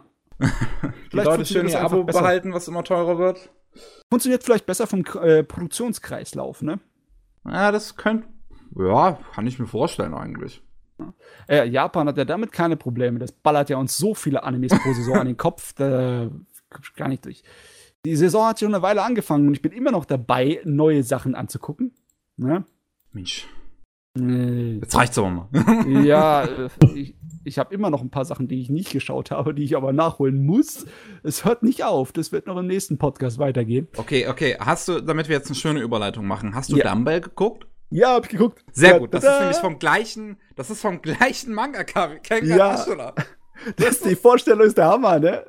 Und der, hat, der Typ hat sogar gesagt, das spielt beides im gleichen Universum, von daher Crossover when. Oh mein Gott, das kann doch nicht sein. Ah. ah, okay, also. Der Anime wurde gemacht von Doga Kobo. Das sagt ja. schon mal alles, ne? Und es ist auch definitiv eine Doga Kobo-Serie, ne? Es ist ein sehr, sehr unterhaltsamer äh, spaßiger Slice of Life mit süßen Mädels, die halt Gewichte heben, ne? Ja. Um in Form zu kommen. Ah, der. Und da. es hat eine ganze Menge von diesem ähm, Faktor der äh, so Vorstellen von dem Hobby und dem genauen Erklären und der Anleitungsfaktor des Hobbys, ne? Dass sie dir äh, dann Bewegungen wirklich genau durchsprechen, was man richtig und falsch macht und es halt, äh, es ist halt sehr motivierend und es ist sehr spaßig. Also oh, ich glaube, das muss ich, ich glaube, das muss ich mir anschauen. Das ich ich definitiv auch Anleitung. dazu gebracht, ja. wieder meine, meine, meine Gewichte in die Hand zu nehmen. Ja, ich habe immer das Gefühl, dass ich das immer alles falsch benutze. Von daher. Also das ja. mein, meiner Meinung nach ist der größte Stärke von der Serie ist einfach der Charme die schaffen es einfach, dass es durchgehend sehr lustig und sehr amüsant ist und die Charaktere einfach lustig und toll sind. Auch wenn das eigentlich alles nur die typischen süßen Mädels sind, es ist, äh, da sind einige Szenen dabei, da habe ich mich weggeworfen vor Lachen. Wirklich. Also sind einige Perlen dabei, das war gut. Äh, die ganze Serie ist auch von vorne bis hinten vollgestopft mit Fanservice. Und sie schaffen es eigentlich so gut wie immer, dass es die Sorte von Fanservice ist, die überhaupt nicht stört. Die ist einfach toll, weil sie halt, teil, äh, weil sie halt äh, teilweise absichtlich übertrieben und dir ins Auge gedrückt wird, dass du es gar nicht irgendwie anders aufnehmen kannst, als ja, du, du guckst die Serie, um hübschen Mädels und Jungs beim Training zuzugucken, wenn sie Trainingsklamotten anhaben und hübsch aussehen, ne? Äh, ja. Das ist wunderbar. also, ich habe wenig an der Serie auszusetzen. So gut wie gar nichts. Es ist einfach hellig. Hellig unterhaltsam, der Scheiß. Unglaublich. Ey, der Mangaka muss einfach auf seine Muskeln stehen, also ganz ehrlich. ja, ähm, interessant. Ist echt schwer vorzustellen, dass es derselbe Autor ist. Ich muss mal in den Manga reinschauen, weil die Serie ist so albern. ich kann mir kaum vorstellen, dass Kingan Ashura aus derselben Feder kommt. Das kann ja nicht sein. Äh, ja, ich muss mal gucken. Ich muss mal gucken. Kann gut sein, dass Doga Kobo hier einfach die Regie übernommen hat und gesagt hat, wir machen das auf unsere Art und Weise. Wir können das. Ich kann, eigentlich kann ich mir schon gut vorstellen, dass der Manga irgendwie genauso dämlich in gewisser Weise ist. So, so auf die gute Art und Weise von dämlich. Ja, kann gut sein. Ah, auch interessant, dass der Mangaka anscheinend halb Russe ist. Sein, sein Nachname äh, ist, ist, Ja. ist Sandrovic. Ja, ja, ja, ja. Von daher auch da wieder Internationalität. Ich finde es auch gut, dass die Hauptfiguren von Dumble dunkelhäutig sind, zumindest zwei von denen. Ähm, Oh Mann, äh, da, da, das irgendwie, ich weiß nicht, finde ich das jetzt hart oder finde ich das gut, dass der eine russische Charakter, der in äh, Dumble vorkommt, so ein absolut brutales Stereotyp ist? vielleicht, äh, vielleicht ist das auch wieder so eine gewisse Absicht. So. Also anscheinend hat er da, kennt der keine Scham, der Mann, was sowas angeht. Das ist irgendwie äh, schon Respekt, muss ich ihm da zollen. Ja, ich, ich meine, Kengan Ashura hat, ja- hat ja auch diese zwei homosexuellen Figuren und der eine Typ, der halt einfach beim, beim Zuschauen vom Protagonisten da bei, bei den Bühnen da einen, einen, einen harten kriegt. Der totale Psycho. Das- der Kerl ist ein super Psycho, aber von der Sorte, die unterhaltsam sind ohne Ende. Ja, und wo, wo er nackt mit dem Bären da im Bett liegt. oh, ey, das hat mich so hardcore an diesen Clown aus Hunter x Hunter erinnert. Oh Gott, ja. Ja. Ah, Verrücktes Zeugs diese Saison, ja. ja. Äh, Vor allem, vor allem auch erstaunlich, dass das beides halt so gleichzeitig kommt, ne? Ja. Das sind seine beiden einzigen Manga und beides kriegt gleichzeitig eine Adaption. Jetzt ist seine Zeit. Ja. Jetzt ist seine Zeit im Rampenlicht. Also ich werde auf jeden Fall äh, unsere gute äh, Serie mit den Gewichten weitergucken. Wie viel Kilo hat denn deine Hantel? Bisher ist noch nicht in Deutsch besetzt worden, es ist nur in Englisch oder Japanisch, aber Ich glaube, ich glaube, ich bin, Oder? ich bin mir nicht sicher. Ich glaube in Deutschland, oh, das könnte sein, dass es auf Wackernem läuft. Ich bin mir gerade nicht sicher. okay. Haben sie wahrscheinlich dann den englischen Titel bestimmt? Dumbbell. Wo haben wir es in Deutschland? Wir, ah, nee, wir haben es sogar auf Anime On Demand. Also, äh, ja, auf Deutsch. Ja, ich, ich habe nur eher was Englisches gesehen. Definitiv. das ist ja okay. Okay. Ähm, die Serie kann noch lustig werden, denn die Arnold Schwarzenegger-Parodie, die kommt noch. Oh, was? Ja. Und zwar mit dem Namen Barnold Schwarzenegger. Was? Äh, Ja. Ist das also jetzt auch noch ein Dumbbell? Gut, komm schon, ja, das ist auch noch ein Dumbbell. Logischerweise ist Okay. es, äh, wenn es um Okay, okay. Äh, hier ums Trainieren mit den Gewichten geht, muss der Arnold vorkommen. Barnold Schwarzenegger. Okay. Und ich glaube, Jason Statham ist auch noch dabei. Also seine Parodie. Wunderbar, herrlich. Nun. Also, äh, ja. Eine der besten Sachen diese Saison. Wirklich. So, was habe ich noch geguckt? Ich habe mir Astra Lost in Space reingezogen. Nice. Ähm, das ist natürlich eine bekannte Prämisse, aber logischerweise auch unterhaltsam und funktioniert. Du hast eine Schulgruppe in einer Science-Fiction-Welt, die einen Ausflug macht, es geht was schief und sie müssen sich zusammenreifen zum Überleben. Also so grob zusammengefasst. Klar, sowas funktioniert immer, eine gute Abenteuergeschichte. Aber äh, nach der ersten Episode, wenn ich ein bisschen weiter gucke, habe ich so das Gefühl, dass der Anime sich ein bisschen mehr als ein jüngeres Publikum sich wendet. Das ist irgendwie so, so, so ein jugendlichen Abenteuerroman. Gefühl bekomme ich dabei raus. Es ist also eher so im Bereich von so 10 bis 15-Jährigen. Es ist nicht so, so ansprechend für meine Altersklasse, muss ich dazu sagen. Okay. Ja. Hm. Aber es ist spannend genug und unterhaltsam genug. Und es hat auch ein schönes kleines Mysterium, weil, ähm, ja, von Anfang an merkt man, dass da irgendwas faul ist an der ganzen Sache, wie das aufgezogen ist. Die landen auf dem Planeten, wo sie eigentlich hier ihren Ausflug machen sollten, ne? ohne Lehrer und irgendwas fünf Tage lang äh, dort campen als Schüler. Und dann kommt auf einmal so eine Art, so eine Art Wurmloch, so ein großes Ball, Ball der ihnen hinterherfliegt und sie alle aufsaugt und wupp, sind sie auf einmal im Weltall. Oben in der Atmosphäre des Planetens und haben glücklicherweise noch äh, ihre Anzüge mit ihren Schutzmasken an, sonst wären sie alle verreckt. Und äh, sie sind alle da hin teleportiert worden, wo irgendwo zufälligerweise ein verlassenes Schiff auch ein paar hundert Meter von ihnen entfernt in Orbit schwebt. Ähm, ja, das ist, das es hört sich, sieht alles nicht aus wie Zufall. Ja. Aber was wirklich dahinter steht, das tun sie natürlich schön lange ausschlachten. Und damit bleibt die Serie äh, spannend genug, meiner Meinung nach. Und äh, ja, die größtenteils tun sich die ersten Episoden auf den Hintergrund der Charaktere irgendwie so be beschränken. Ist also ganz, ähm, ist ganz charmant, aber ganz ehrlich, ich habe vielleicht äh, größere Erwartungen dran gehabt, als die Serie dann erfüllen konnte. Also es ist nicht so super toll, meiner Meinung nach. Aber es ist gut genug. Der Manga ist ziemlich kurz und ist auch schon lange fertig. Mhm. Ah. Deswegen, Das heißt, der Anime wird zumindest fertig sein. das äh, glaube ich auch, dass sie das schaffen könnten. Ja. Ich weiß jetzt gar nicht, wie viele Episoden das insgesamt werden sollen. Äh, zwölf. Sollen es zwölf werden? Ja. ich schätze mal, das wird auch genug sein. Ja, könnte gehen. Ja, wird funktionieren. Bin ich mir sicher. Bin ich auch, also bin ich auch noch gespannt drauf. Gleicher Mangaka wie Scat Dance. Mhm. Und was ich auch gelesen habe, ist, dass irgendeiner der Hauptfiguren so äh, non-binary ist, was eine Repräsentation ist, die man auch selten bekommt. Von daher, äh, und ich mag Science Fiction sowieso. Und ja, so Jugendliche Lost in Space. In gewisser Weise spricht es mich an. so. Ähm, ja, das habe ich noch gar nicht mitbekommen, weil ich noch nicht so weit geguckt habe mit den Charakteren. Da gibt es noch eine ganze Menge, äh, die da verarbeitet werden müssen. Äh, Auf den ersten Blick sind es alles ziemliche Stereotypen. Ne? Du hast das Mädel, das ganz, ganz still ist und kaum ein Wort sagt.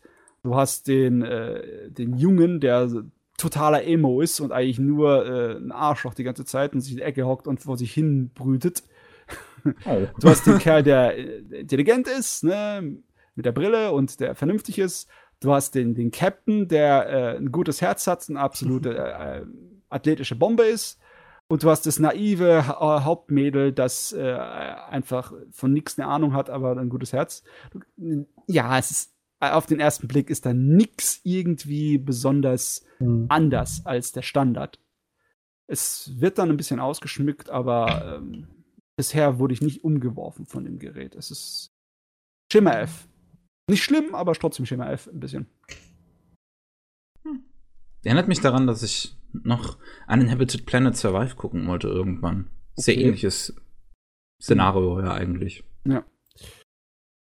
Dazu kann ich nichts sagen, das Ding kenne ich nicht. Boah, Äh, äh. krass. Es ist älter. Das ist älter, ja. Hey, ich weiß, man muss nicht alles Ältere können hier. Bl, bl, bl. Nun. Okay, Gut. was hast du noch? Eine Sache habe ich noch geguckt. Und zwar, ich habe mich der Schonenwelt gewidmet. Uno. Jawohl. Fire Force. Oh, Habe ich noch nicht gesehen. Mhm.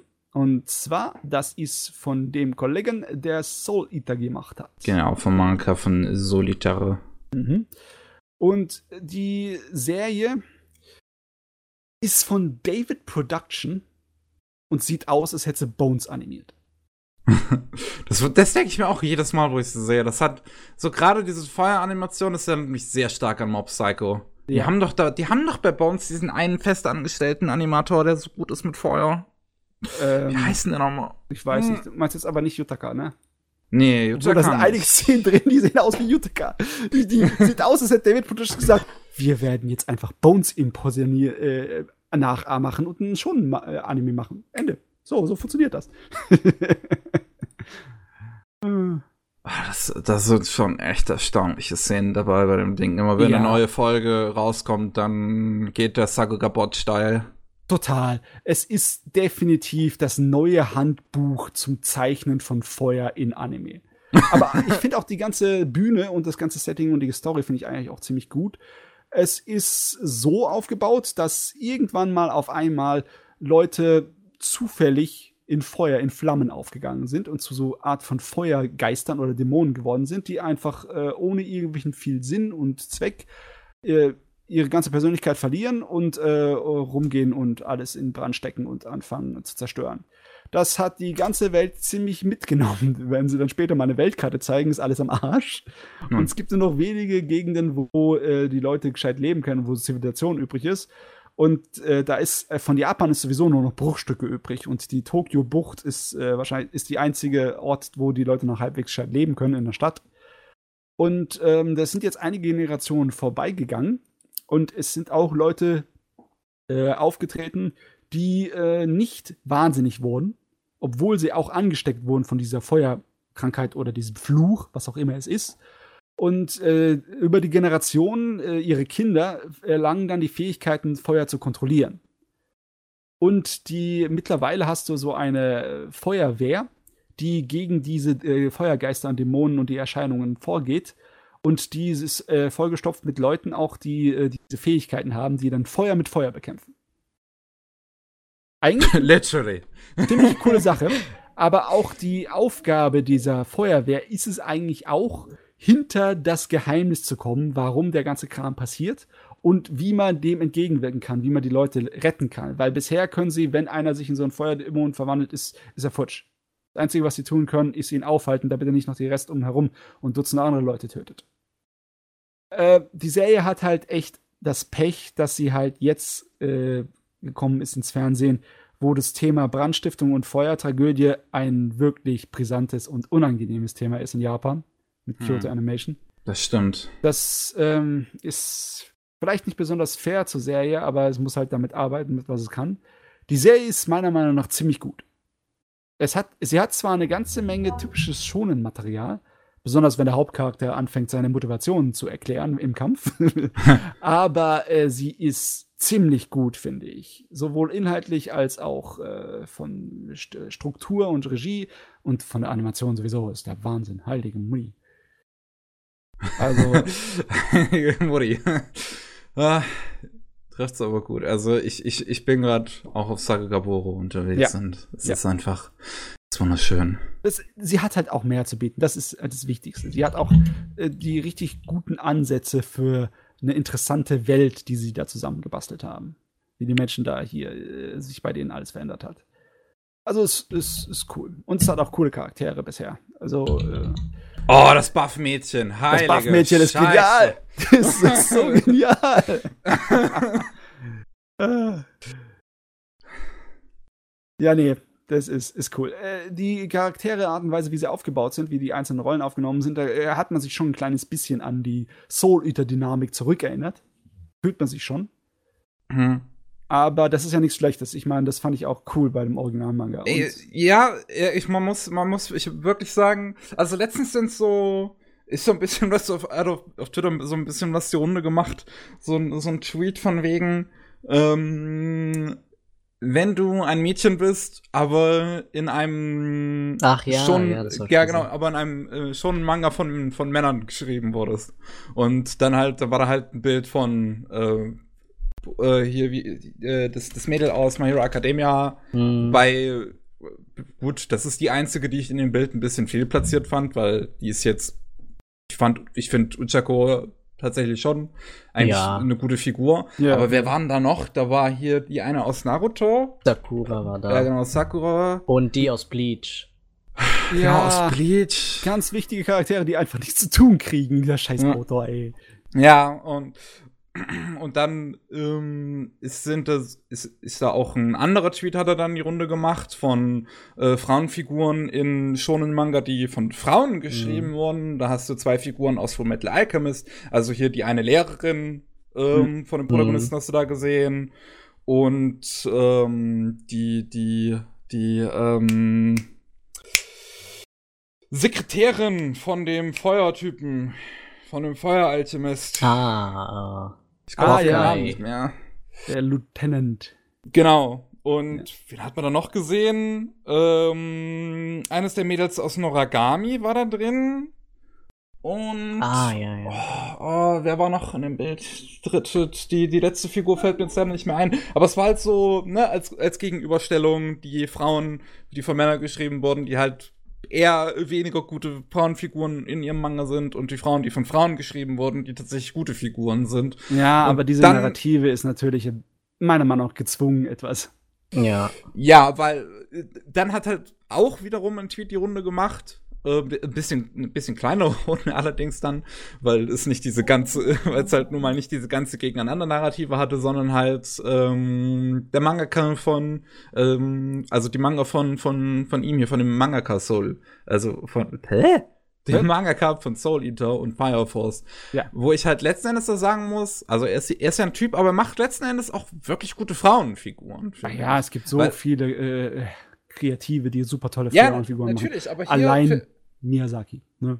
Ja, genau. Aber hier gerade gerade bei der Dynamik, die ein Soul Eater geschaffen hat, immer mit den Figuren, dass du halt immer diese Teams hast, die aus mindestens einem Jungen und einem Mädel bestehen. Ja. Aber die halt sich in nichts nachstehen. So, Nee. die halt ein Team sind, die sich ergänzen und beide sind Badass.